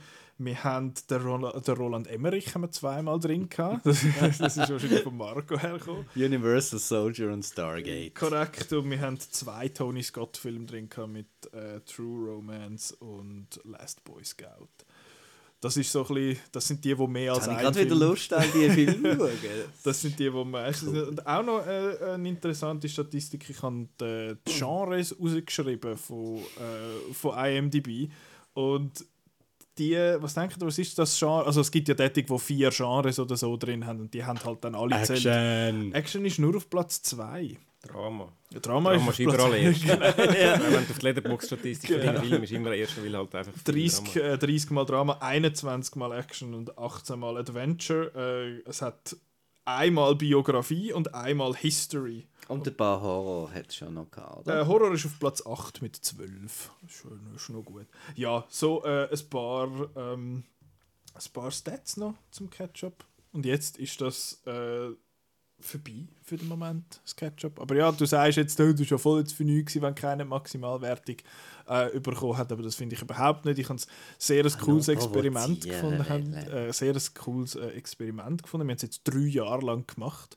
Äh, Und jetzt ist Ding. einfach genug. Und jetzt ist für den Moment mal genug fertig Ketchup. Als nächstes kommt äh, Nicolas Senf und dann gebe ich meine Meinung zur Sache. Das machen wir seit fünf Jahren. Äh, ja, das ist, das ist das. Nächste Woche. Knives Out! Ja, Oder? kommt dann äh, kommt am Freitag kommt der raus, endlich. Leider nicht im Kino, weil Netflix einfach äh, Film hasst. Äh, aber ja, den, können wir dann, äh, den besprechen wir erst im neuen Jahr. Weil wir haben ja nächst, äh, nächste Woche sind die Outcast Awards, wo wir äh, wieder über unsere Lieblings- und vielleicht auch wenigsten Lieblingsfilme äh, schwätzen vom Jahr 2022. Und dann die Woche darauf äh, machen wir unsere Most Anticipated Liste, beziehungsweise den äh, offizielle Outcast Film Guide 2023. Das ist die Lieblingsepisode von. Simon und mir. und dann einfach, oh, da, der Regisseur und äh, ja. Also, müsst- du musst ja nicht einmal etwas bringen. Wir bereiten ja, der der Chris und ich bereiten ja die Liste vor und dann äh, kannst du sagen, oh was, das kommt, freue ich mich Okay. drauf. Ja, zum Beispiel der Super Mario Bros. Film. Äh, Okay. ja, das sind die nächsten zwei Wochen und nachher im, äh, im neuen Jahr gibt es dann ein grosses Catch-up mit Knives Out, mit Broker, mit Le Otto Montagne, mit all dem ganzen Klump, wo jetzt in den nächsten zwei, drei Wochen rauskommt. Äh, Lotto was? Bums? Le Otto Montagne, das ist Le ein- Otto Montagne, Le, ah, das ist ah, ich meine immer, ich meine immer, das ist ein französischer Film. Le Otto Montagne, aber es ist Le Otto Montagne, das ist recht. Dabei gibt es ja eigentlich nur einen, der zählt und das ist Le Chasseral. Le Chasseral. Bester Schweizer Film 2022.